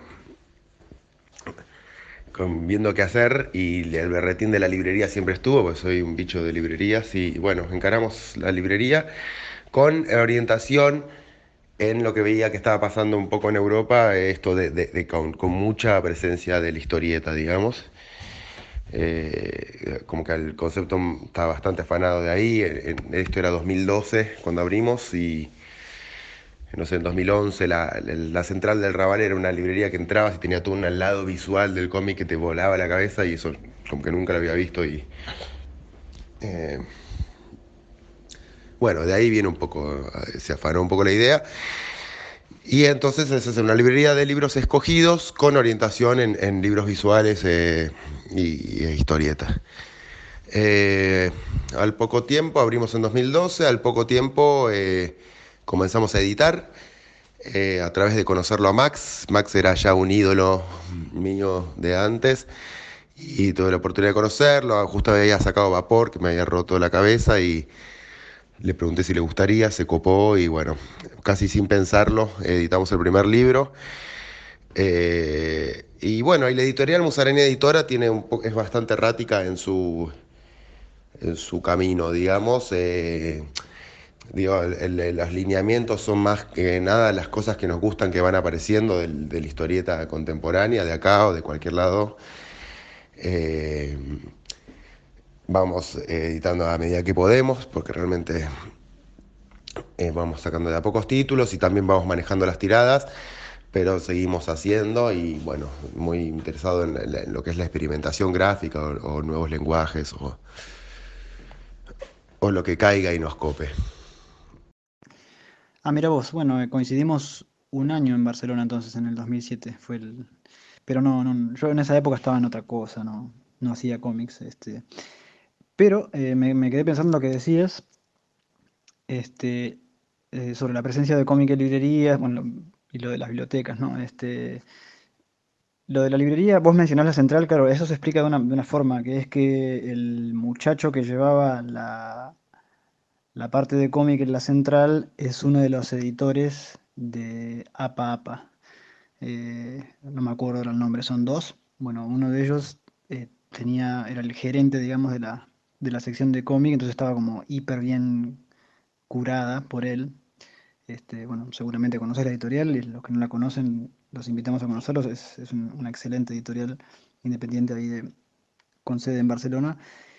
Entonces, e, esto me, hace pensar en una, pregunta para vos y es si vos, em, cuando, no sé si del principio, desde cuando la abriste, pero por lo menos ahora, si vos sentís que la librería que Musaraña Libros eh, es una librería que sí que responde a un criterio concreto tuyo de, tus gustos, una curaduría por así decirlo, o si vos intentás abarcar este, de todo, incluso cosas que no te copan tanto.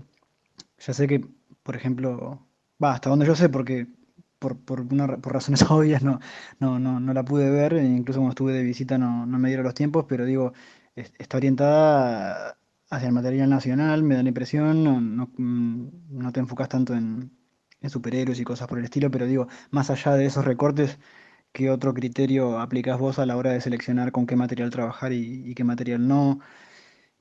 Y incluido dentro de esa pregunta también, si querés, eh, yo he visto, porque te sigo en tu Instagram, eh, entonces veo cuando anuncias las cosas nuevas que van entrando y me llama la atención de que hay muchas cosas que, otros libreros no, suelen traer eh, y, que incluso son difíciles y caras ¿no? de, de, conseguir en Argentina. Entonces, digo, quizá también que expliques un poco el proceso de conseguir ese material y, que con suerte algún, algún librero esté escuchando y, se atreva a seguir esos pasos también para conseguir esos materiales, ¿no? No sé, hablo de cosas como Yoshiharu Tsuge, cosas así.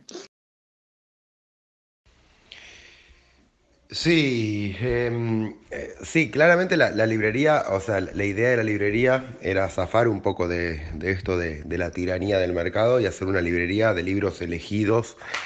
Por ende, eh, está súper curado, digamos, el catálogo. O sea, todo lo que, cada vez menos, pero todo lo que entra en la, musaraña tiene un filtro y vamos marcando catálogo, no es que, que, los proveedores mandan lo que les pinta. De hecho, cuando abrimos cuenta con, proveedores grandes, como, no sé, como Penguin Random House o, o proveedores que tienen mucho catálogo, como que una de las grandes eh, precauciones es, che, sí, pero lo que nosotros queremos y no lo que ustedes quieran.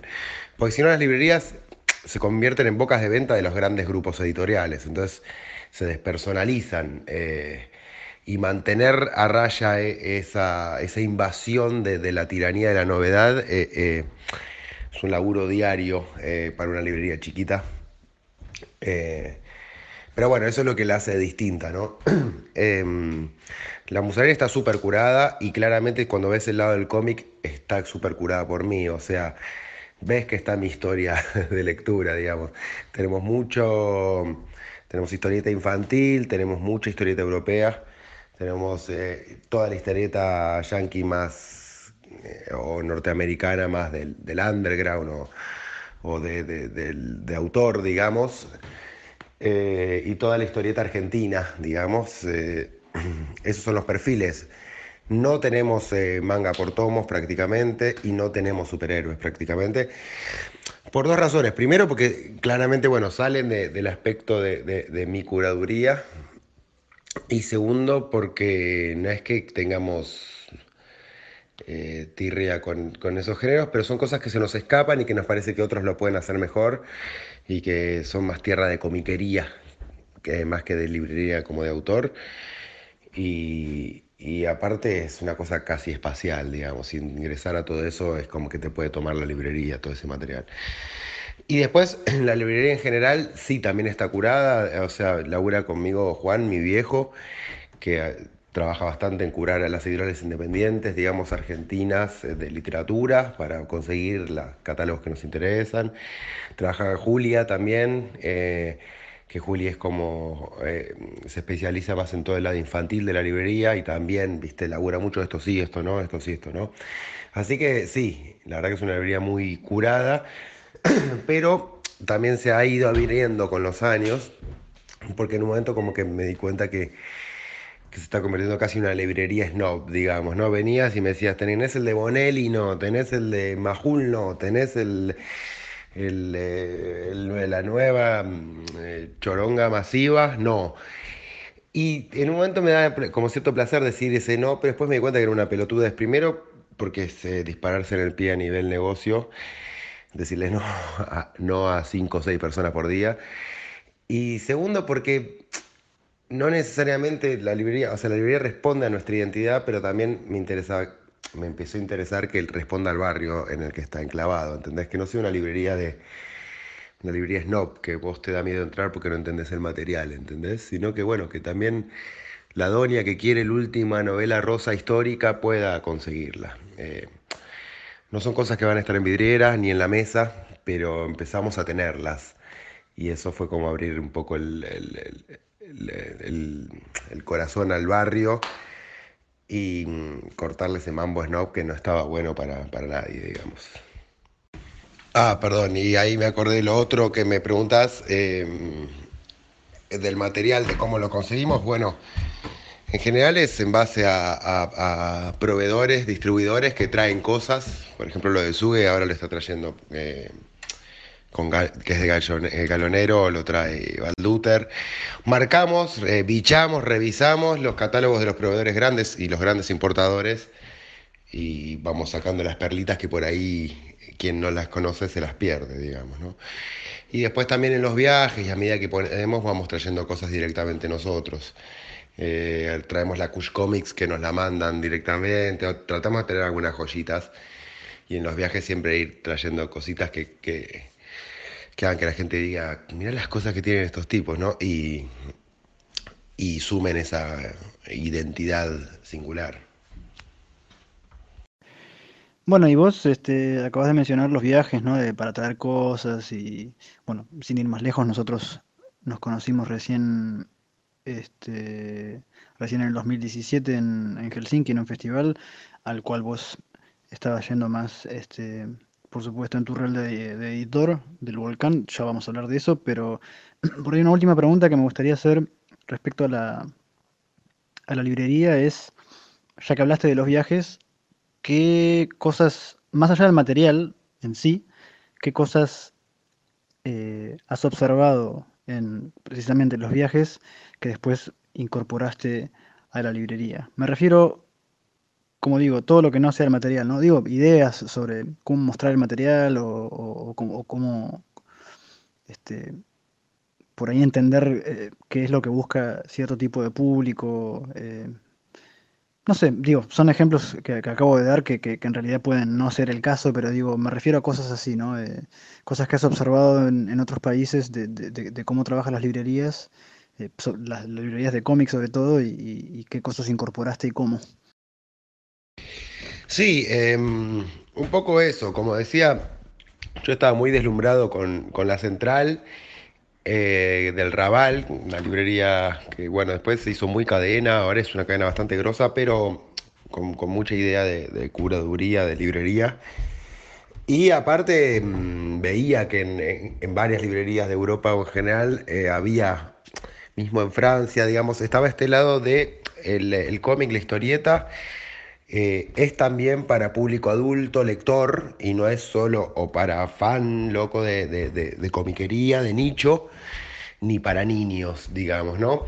Que es una idea que sí estaba instalada en las librerías tradicionales de acá. Eh, la historieta o es para eh, está, o está en la comiquería o hay historietas sin niños o bueno algún avispado se da cuenta alguna librería un poco avispada se da cuenta que que, que, Oski o El Eternauta eran libros que, que podían, que eran para libros para adultos, digamos, ¿no? Em, así que sí, me influenció un montón. O sea, realmente eh, es darle ese costado, esa impronta visual a la musaraña. Fue bastante de la influencia que, que traje cuando volví a vivir allá y en los sucesivos viajes, porque Después sí me la fui arreglando para viajar bastante a través de la historieta, ir viendo y consumiendo y también viendo toda esta nueva ola y nueva, nueva tendencia de, la historieta como más de vanguardia o más de autor o más eh, que cruza un poco con el arte contemporáneo o el arte pop en general y ya sale del nicho historietil y se, mete en un nicho un poco más de diseño, un poco más... Em, de, que, que, llega a más amplios, convoca a más amplios públicos, digamos, sobre todo con toda esta inclinación a lo visual a nivel mundial, digamos. Eh, hubo una tendencia fuerte en lo visual que hace que sí, que, las librerías, yo agarré esas herramientas para hacer que mi librería sea un lugar, no solo un templo de los libros, donde puedes descubrir la novela que te va a partir la jeta, sino... Eh, un lugar que entres y digas de dónde salieron estos libros, ¿Qué, quiénes son estos tipos, ¿no? Porque eh, eso, los libros que empezamos a exhibir no eran libros que se estaban exhibiendo en, Buenos Aires en las librerías, digamos. Estaban mezclados en las comiquerías y, nada más. O sea que yo creo que somos bastante pioneros en darles identidad a una librería tradicional, eh, pero bueno, es em, pioneros pero eh, que afanaron antes, ¿no? Eh, acá estaba empezando a pasar eh, una, movida, Moebius estaba empezando a, sacar a la historieta del, fan más nerdoso y más, eh, endogámico y, encerrado y le está dando también un giro con eventos, con movidas. Eso también fue una gran inspiración, la de Moebius. Y la, y la cruzamos con una librería tradicional, digamos, librería que podamos tener libros que nos copen. Eh, que como digo, al día de hoy por ahí la historieta representa el 20% de la musaraña, eh, contrario a lo que podría pensarse, porque mm, nos hemos, eh, como que la, difusión y la imagen y, la identidad está muy inclinada en lo visual, pero al fin y al cabo del fondo, del fondo que tenemos eh, es una minoría. Bueno, y hablando de, que en todo caso la historieta es minoría dentro de la tienda misma, eso quizá engarza un poco con, la cuestión de tu costado editorial, ¿no? Me gustaría saber un poco de dónde surge esa, esa idea. Supongo que eh, por lo que hemos charlado un poco, quizás surgió un poco como un berretín tuyo, ¿no? De, ver cosas que te gustaban y que por ahí no existían. Este, pero bueno, me gustaría que cuentes un poco más el, trasfondo de los orígenes de, esa labor editorial. Eh, cómo, digamos, cómo, cómo el criterio que aplicas a la tienda eh, se relaciona con el criterio que, tuviste a la hora de empezar a publicar cosas. Eh, y además, yo puedo observar que, digamos, desde que empezaste a publicar este, libros, digamos, ha cambiado mucho el, lo que, lo que, lo desde lo primero que publicaste hasta ahora, eh, no digo que sea incongruente, pero digo sí que hubo una variación em, en el medio que, te hizo dar ese viraje.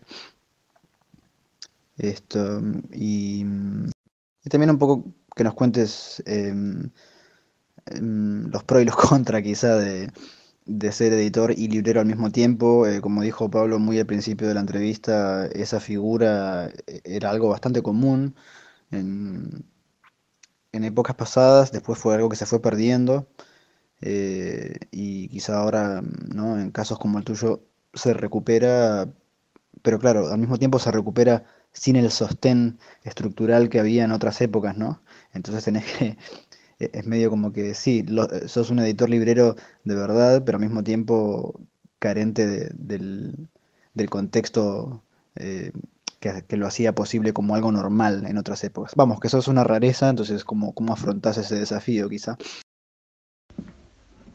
La, sí, la, la pata editorial de, de, Musaraña, digamos, salió eh, como una circunstancia. Realmente, eh, em, esto, empecé a mover libros de otras editoriales argentinas en ferias, eh, como me había quedado como este, esta conexión con, con Barcelona eh, eh, me busqué la excusa para volver a ver a, mi gente y, a cerrar cosas llevando libros de acá. Y bueno, así salió la idea de, publicar a, Max con Vapor. y, fue como un paso natural, digamos, realmente es eso. Sentí en esta librería como que, que al meter la historieta en un ámbito donde la gente no estaba acostumbrada a verla, teníamos como una misión evangelizadora, digamos, ¿no? Porque y seguimos teniendo, ¿no? La gente entra por una, por buscando una novela o, cuentos y es como que ve estas cosas y dice, ¿y esto qué es? Y ahí entramos un poco a decirles, mirá, esto es el último laburo de Oliver Shawen que te parte la jeta y tiene un montón de influencias de, no y no sé qué digamos, eh, la musa se convirtió en un lugar de, evangelización hacia la historieta eh, y eso fue como una decisión, digamos, tomada eh, y que fue, por suerte, sucediendo. Tenemos, hemos evangelizado a varios.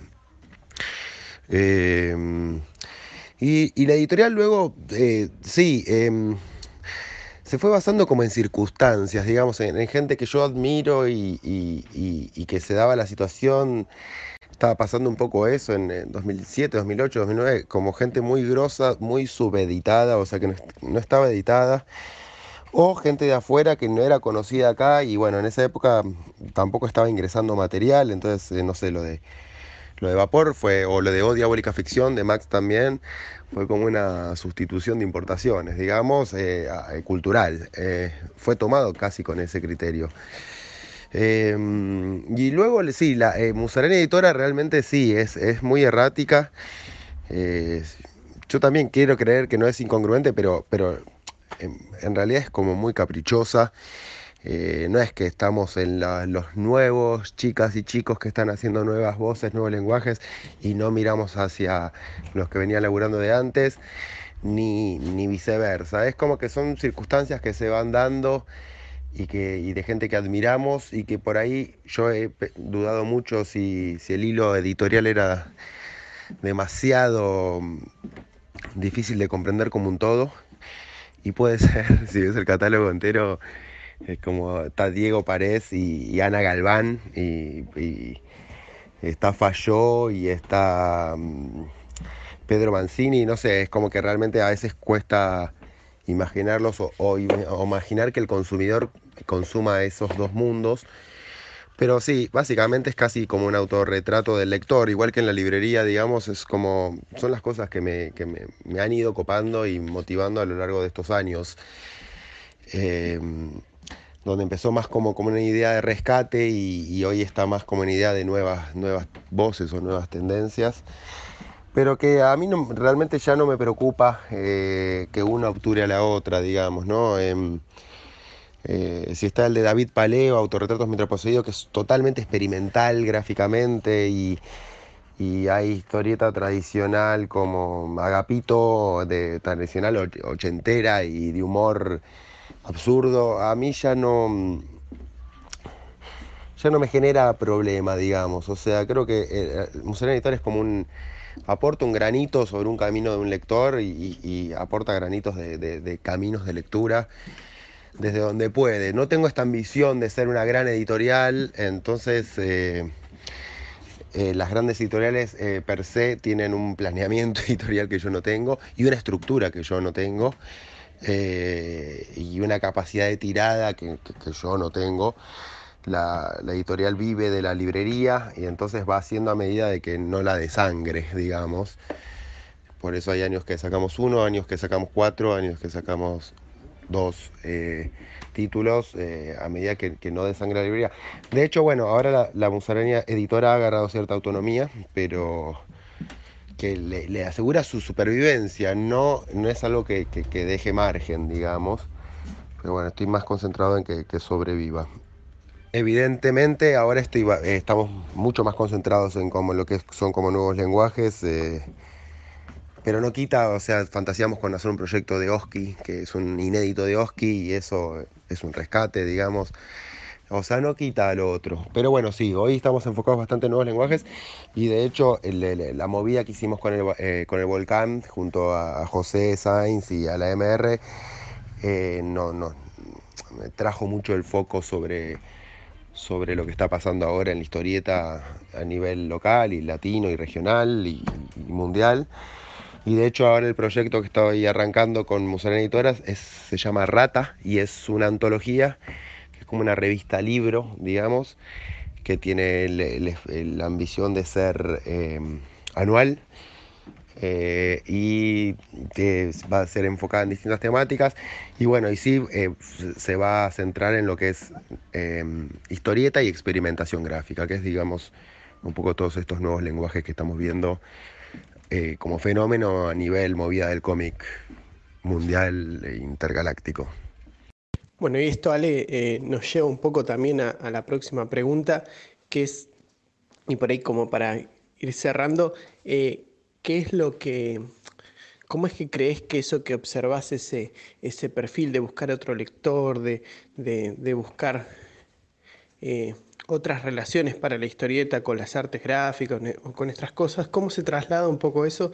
¿Eso se condice un poco con, con digamos, eh, el haberte involucrado también en, gestionar eventos como el Festival Sudestada y ves que eso, eh, que, que, también pasó con Moebius, es algo que no queda nada más en las librerías, sino que también queda en el trabajo de ciertas editoriales, en la forma, digamos, de, de generar espacios y gestionar gestionar festivales también. Eh, o sea, cuando te empezaste a involucrar de ese lado, es algo que también vos personalmente quisiste eh, trasladar a la gestión y a generar espacios. y, o si es algo que también viste que estaba empezando a pasar o las dos cosas. Y, y también un poco cuáles son tus, eh, tus, planes, si es que los hay a futuros, eh, tanto para la librería como en, en, en, los otros aspectos que estuvimos hablando. Y sí, sobre, sobre eso, sobre la idea de buscar eh, lectores u otros lectores u otros canales para la gráfica en un mundo que no era eh, dominio de la gráfica, sí, fue, eso, como ya decía, fue como un fue como una, un norte para, la librería y naturalmente se desprendió generar a partir de eso movidas que traigan al, eh, que traigan a lectores y consumidores a, la historieta, ¿no? A partir de la galería que tenemos acá, fuimos haciendo expos, eh, de gente de la, de, la historieta, de Nine, de Fati, de, de de Calvi, eh, de Power Paola, de Ezequiel García, mm, de Chickson Comics. Bueno, hicimos un montón de muestras acá y eso llevó como llevó de una manera eh, casi directa a, tratar de hacer eventos que, abarquen un poco más. Eh, y así es como terminé organizando bueno, las dos ediciones del Festival Fanzine en el Rojas, que estaba centrada en el, en el palo Fanzine, pero ya no solo de gráfica, sino como de todos los palos. Y al Festival Sudestada, que empezó como, como muestra colectiva acá en, en, Musaraña y terminamos como intentando llevarlo a otra escala para llegar a más públicos. Hicimos luego las dos ediciones del Recoleta y, se vino una tercera, no sabemos en dónde. Pero sí, es como un, como un camino natural que se dio esto de convertirse en, en en un motor cultural de un palo que, me apasiona y, que me pareció y me parece que, había mucho por hacer o, una gran parte estaba por hacer. Ahora, hoy por hoy hay muchísima más movida, mucho más festivales y eso está buenísimo. Y me parece que, bueno, sí, contribuimos a generar espacios para, para la historieta fuera del ámbito del gueto de la historieta, que, era algo que, nos interesaba puntualmente, porque digo, el, converso ya estaba converso. Así que sí, fue un paso natural y hoy por eso también la Musarena se autodenomina eh, productora cultural porque eh, generamos muestras acá, afuera, eh, festivales y diversas movidas que, que aportan a la movida de la historieta en general. Buenísimo que vaya a haber nuevas entregas de Subestale. Y bueno, muchas gracias por venir al programa. Eh, la verdad que ha sido muy bueno tener tu perspectiva. Nosotros hemos estado también en el Sudestado, así que te agradecemos mucho, la pasamos muy bien. Eh, a los que estén escuchando les recomendamos que, vayan a conocer Musaraña Libros, la verdad es una librería hermosa y la oferta es como cuenta Ale. Es en José María Paz, 1530, ahí en Vicente López. Y, y bueno, muchas gracias Ale. Esperamos saber más de vos pronto. Un abrazo.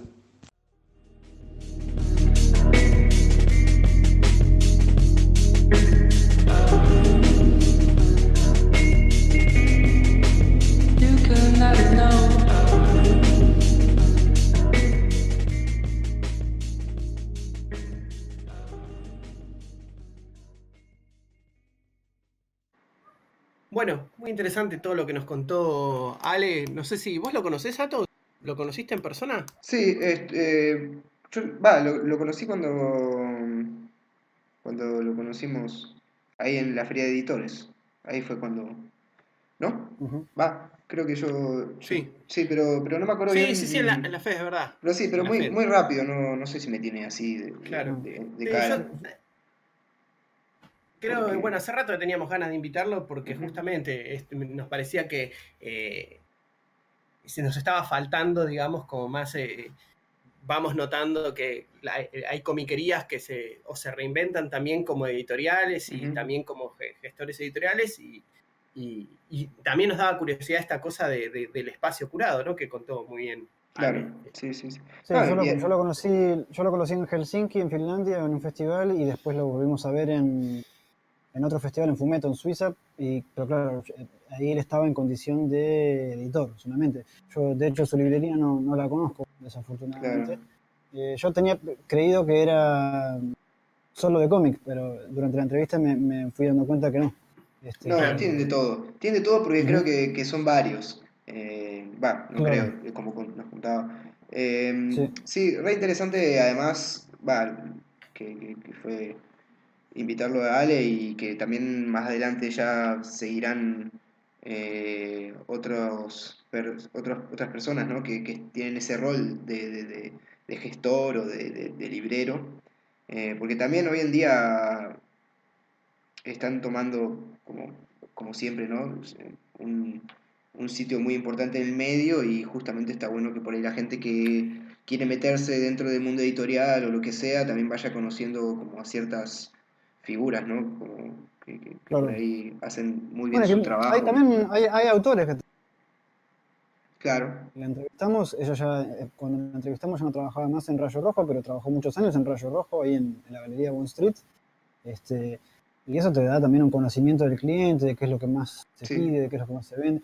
Porque uno como, como, como autoeditor o como autor, eh, lo que sabe es cuánto vende lo propio y, qué es lo que uno compra y qué es lo que uno compra cuando va a comprar esos lugares, pero uno no sabe ¿no? qué, otras cosas se venden, ¿no? cómo van fluctuando los gustos también por, por, año, ¿no? Este, porque como, como, como, todo el mundo se dará cuenta, también hay, hay modas dentro de, hay, hay modas y tendencias dentro de lo que se publica y de lo que se vende. Eh, digo, de lo que publica y o lo que se vende, porque muchas veces hay tendencias de que se, publica mucho de una cosa y no se vende. También. Claro. Sí, pero, sí, pero digo, o bueno, o se vende mucho en un país o no. Eh, hay autores que son la bomba a nivel local, pero afuera no venden bien y viceversa. O sea que eh, por eso hablar con los libreros es, no solo interesante, pero necesario también. Mm. Sobre todo para los editores, ¿no? para, conocer bien este, qué, anda, qué anda pasando de aquel lado del mostrador. Sí, sí, sí. Así que nada, bueno, abriendo eso, ¿no? O sea, está bueno eh, abrir un poco, un poco más, ya seguramente vendrán. También hay mucha gente interesante en, ese ámbito de gestores, de libreros y, libreras. Hablando de ediciones y de cosas, este, tenemos un par de preguntas. Sí, tenemos un par también. Eh, ¿Querés que...? Primero, bueno, para anunciar teníamos, eh, tenemos Ryuko de Eldo Yoshimitsu por Buen Gusto Ediciones. Sí. Ya se anunció. Que justo... 300 pesos. Sí, eh, 300 pesos y justo... Bueno, el, de, de, Eldo hablaste vos el, la vez pasada, el capítulo anterior, ¿no? Sí, bueno, es que mm, ya yo, entonces estuve trabajando la parte de comunicación con, Eldo. Eh, entre, entre Buen Gusto y Eldo Yoshimizu yo hice la parte de comunicación para no para entrega de archivos, todas, las cuestiones que, que, hay que ir charlando antes de, de, editar. De, editarlo, claro. Este, así que yo ya estaba ahí metido en, la trastienda de la cuestión. Eh, bueno, incluso también lo, con ciertas cosas, ¿no? Porque yo tengo la edición francesa acá en casa, entonces le, estoy asesorando a, Hernán González de Buen Gusto Ediciones para ver cómo se podía publicar en Argentina, cómo era más conveniente. Claro. Él me comentaba, ¿no? De también las posibilidades del bolsillo del lector, los formatos que él suele trabajar, entonces en lugar de, en lugar de publicar dos volúmenes, este, hacerlo en cuatro volúmenes. Claro, eso, eso es lo que cambia con la edición. Es, sí, espaciarlo un poco más, ¿no? claro. Sí, creo que de hecho. Sí, acá vemos que va a salir en cuatro tomos eh, de acá al a 2000, hasta octubre de 2020, digamos, son los cuatro tomos. Sí, y es igual, eh, ojo, yo, yo, lo, como les dije, lo tengo en casa y lo leí.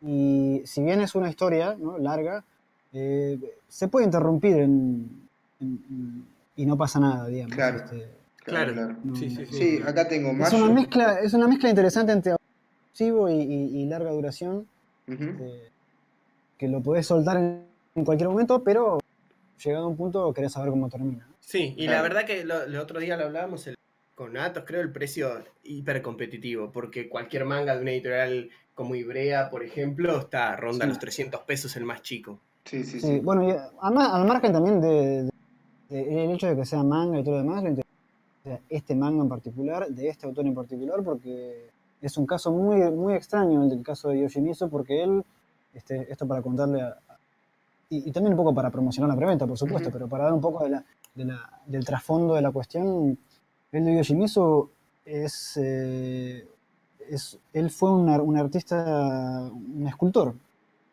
este, muy, muy famoso y muy exitoso en Japón, que hizo obras para...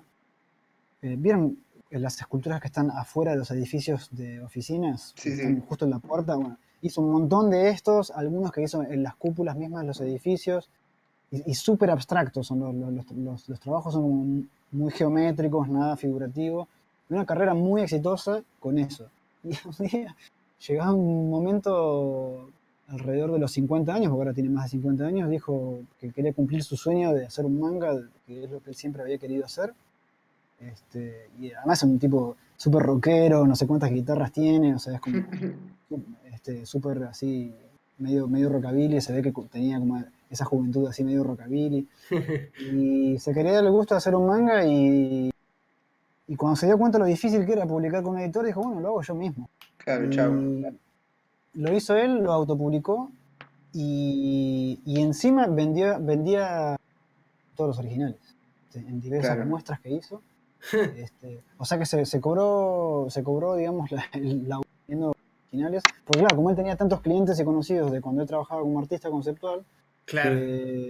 Que, claro, llegó todo eso a la galería y, la gente, aunque sea por curiosidad, se los compraba. Entonces, claro. Eh, y, y bueno, y, entonces a raíz de que autopublica Ryuko, él eh, después se pone en contacto con eh, quien vendría a ser un poco su agente al día de hoy, que es la editorial que se llama Les Arnoir en, Francia, que maneja los, los derechos, y que es la edición que yo tengo acá en casa. Pero bueno, por suerte ahora también va a salir en Estados Unidos. Este, salió en Alemania también. Eh, eh, y yo también estoy ahí ayudando un poquito con, otros este, con otros países. Buenísimo. Eh, así que. No, bueno, con él, con él hablamos, con él. Yo, ¿Cuántos años ya? Que hablamos por chat y eso. Y es súper simpático, es muy japonés, pero a su manera es, muy, a su manera es muy simpático también y, siempre lo que puede ayudarte te tira data, viste, con cosas profesionales.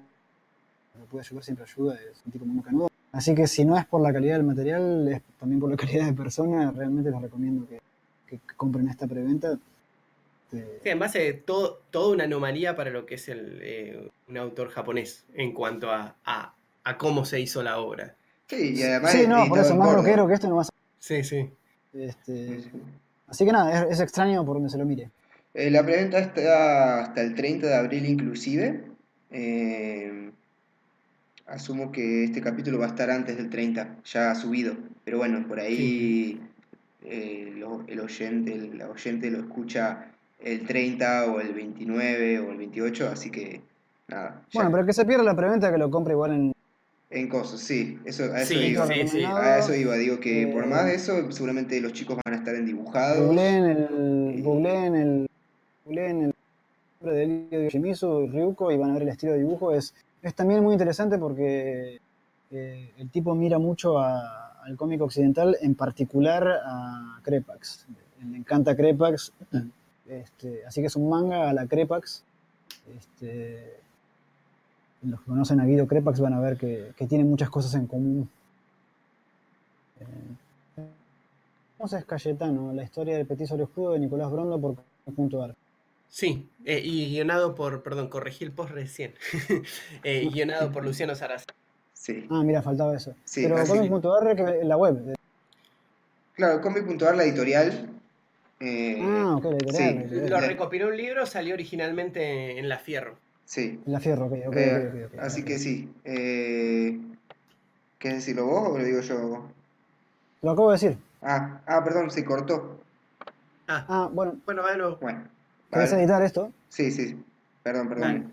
La segunda preventa es Cayetano, la historia del Petit, del Petit sobre Judo por Nicolás Brando y Luciano eh, por la editorial comic.ar, que originalmente se publicó en la revista Fierro, así que están de preventa para el recopilatorio. Sí, y después también tenemos eh, la antología Morir a los 27, eh, una antología de varios autores editada por Loco Rabia, sobre bueno, los míticos eh, artistas, músicos fallecidos a la edad de 27 años.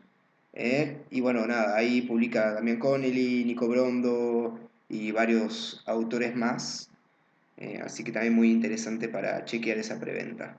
Sí, a Damián Connelly y Nico Brondo les tocó. Por lo que leí. Sí, le tocó Amy Winehouse. Yo pensé que, pensé, que les iba, pensé que les iba a tocar Robert Johnson porque gusta mucho el blues, pero me equivoqué, me equivoqué. Por ahí fue sorteada, que preguntar cómo fue el proceso. Es lo más probable. Sí, seguramente. Creo, creo que les tocó, por lo que me dice Damián. Sí, sí, sí. Bueno, todo esto, si no lo pueden conseguir en preventa o no hacen a tiempo, la tarjeta de crédito, lo que sea, igualmente, dentro de poco, en materia de eventos, tenemos a dibujados el 11 y 12 de mayo en Humberto Primo 2758 ahí en el Teatro Mandril. Eh, que es, sí, y además eh, lo bueno es que que está bueno recalcar siempre que no hay una entrada, simplemente hay que llevar alguna donación que después se, eh, se destina a ayudar a zonas carenciadas y después el resto del dinero es todo para cómics, así que no hay excusa. No hay, excusa. Eh, Advertimos también a los oyentes, ya que están, de que, nosotros no tenemos ningún problema en, en anunciar eh, eventos de otros países, siempre y cuando sea habla hispana. Eh, pero digo, si los que están escuchando de México, de, sobre todo de cualquier país de habla hispana, de España, que quieran que hablemos eh, de sus eventos o lanzamientos, que, nos lo comuniquen por todos los canales este, que tenemos. Totalmente. En comentarios, en comentarios acá abajo del video, o Instagram, donde sea, y no tenemos ningún problema en difundir. Exacto. Bueno, también tenemos editor en jefe de Sí, eh, también como otro eventito, eh, el mismo fin de semana que dijo Pablo de dibujados, dibujados es el 11 y el 12 de mayo, eh, y el 10 de mayo, que es viernes, ese viernes, a las 18 horas está la presentación de La extraña desaparición de Barnabas Jones, que es el nuevo libro editado por Deriva con guion de Damian Connelly y dibujo de Kundo Crunch. Eh, van a estar los dos autores ah. y yo y Pablo, o sea, los dos editores, eh, charlando en la revistería de Florida, que es, eh, bueno, la calle Florida 719 en Cava, Buenos Aires. Así que la gente que le interese puede ir, la gente que haya precomprado la preventas seguramente igual recibió un mail invitándolo, pero, o invitándola, pero se pueden pasar por la revistería de 18 a 21. Eh, vamos a estar ahí charlando y va a haber muchas cositas, así que se pueden acercar eh, si tienen ganas. Después tenemos talleres. Este, en Córdoba Capital está el Espacio, que es un espacio recientemente abierto por Damián Connell y su equipo. Este, Damián ahí tiene un taller de creación de cómics los martes de 18 a 20 esto, como dijimos, es en Córdoba Capital. En este, empiezan, abril, sí, empiezan, en abril, así que pueden escribir a espacio en fusión este, para averiguar eh, cuánto cuesta y todo lo demás. Eh, después tenemos eh, los talleres. el taller de Manuel de Petris en Rosario. En Rosario tenemos el taller de Manuel de Petris, que es más que nada de dibujo, sobre todo dibujo acuarela, pero él también nos contó que, da también historietas sin problemas. Eh, las consultas son el 156-194-4941. Reitero, 156-194-4941. Después también está el taller de historietas con Fernando Calvi, que son... ¿Hola? Hola, te perdí. Sí, te, yo te sí, Ah, ok. Bueno, eh, nomás. Sí, repito. Entonces, eh, también está el taller de historietas con Fernando Calvi, los martes de 18 horas a 21 horas en eh, el Centro Cultural Recoleta. Le pueden escribir a eh, calviarte.gmail.com para toda la información.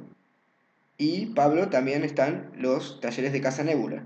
Sí. Bien. Eh, los talleres regulares de historieta, historieta para chicos, manga, manga para chicos, ilustración, dibujo para chicos, fondos y ambientaciones y animación 2D. Todo lo que quieran averiguar en casanebula.gmail.com. Eh, para las fechas cercanas a dibujados, también justo el mismo día de la presentación de Barnabas, nos va a estar visitando Muriel Friega, que ya la tenemos en algún momento por el programa también, eh, que es una artista de, la costa, que tiene, edita una revista que se llama Silencio en la Costa, y en este caso va a dar un taller sobre el texto en el cómic, el rotulado, los globos, los diseños de matopeyas, todo. El viernes 10 de mayo a las 18 horas, también en Casa Nebula. Bueno, por último también queríamos recordarles este, que mm, para más noticias eh, recomendamos este, los sitios de noticias Noticomics, el canal Mal, eh, Recuerdo de Anaí Blue y Ouroboros World, también ahí encuentran este, un montón de novedades y todo eso, son los que más recomendamos este, que puedan consultar porque acá no, no, tenemos, no tenemos tiempo para, para entrarnos tanto en, en las novedades que andan girando por ahí. Exacto. Bueno, eso ha sido todo por hoy. Sí, también muy completito el programa. Estamos teniendo unos programitas bien rellenos, digamos. Sí, sí, no, además eh, mejor, mejor así, desde que, desde que cambiamos de formato, mejor así porque los oyentes mismos nos estaban diciendo que, que lo van pausando, lo van escuchando de aparte, que no es que lo morfan todo de un tirón, así que Exacto. eso también, eso también nosotros nos relaja y nos, nos permite entrar en profundidad Totalmente. en ciertas cosas, ajustar los tiempos en, en otras este, pero lo, lo, que queremos, por supuesto, es, es que extraerles lo mejor posible. Así que sí, espero que, estén contentos. Déjenos comentarios, eh, síganos en nuestras redes sociales. eh, Deriva Editorial. En Deriva Editorial es, Sí, Deriva Editorial. En, Instagram, en Facebook, en, en, todas todo, partes. El deri este, Deriva Editorial, tiene, van a ver que el logo es un, pez sobre fondo negro. Este, y por supuesto, déjenos comentarios en, acá abajo en el video. Eh, sí. Y los responderemos, siempre, por supuesto. Siempre vamos a estar dejando también abajo algunos links que refieren a, algunas cosas de las que nombramos. Eh, ya lo hicimos en el programa pasado con, con, eh, con el cómic de, de, de, Marta. Marta uh -huh. Sí, sí, sí. Así que nada, eh, métanse por hasta, todos lados. Hasta dentro de dos semanas. Dale. Hasta dentro de dos semanas, chicos. Nos vemos, Un chicos. saludo. Suerte. Un abrazo. Chao, chao.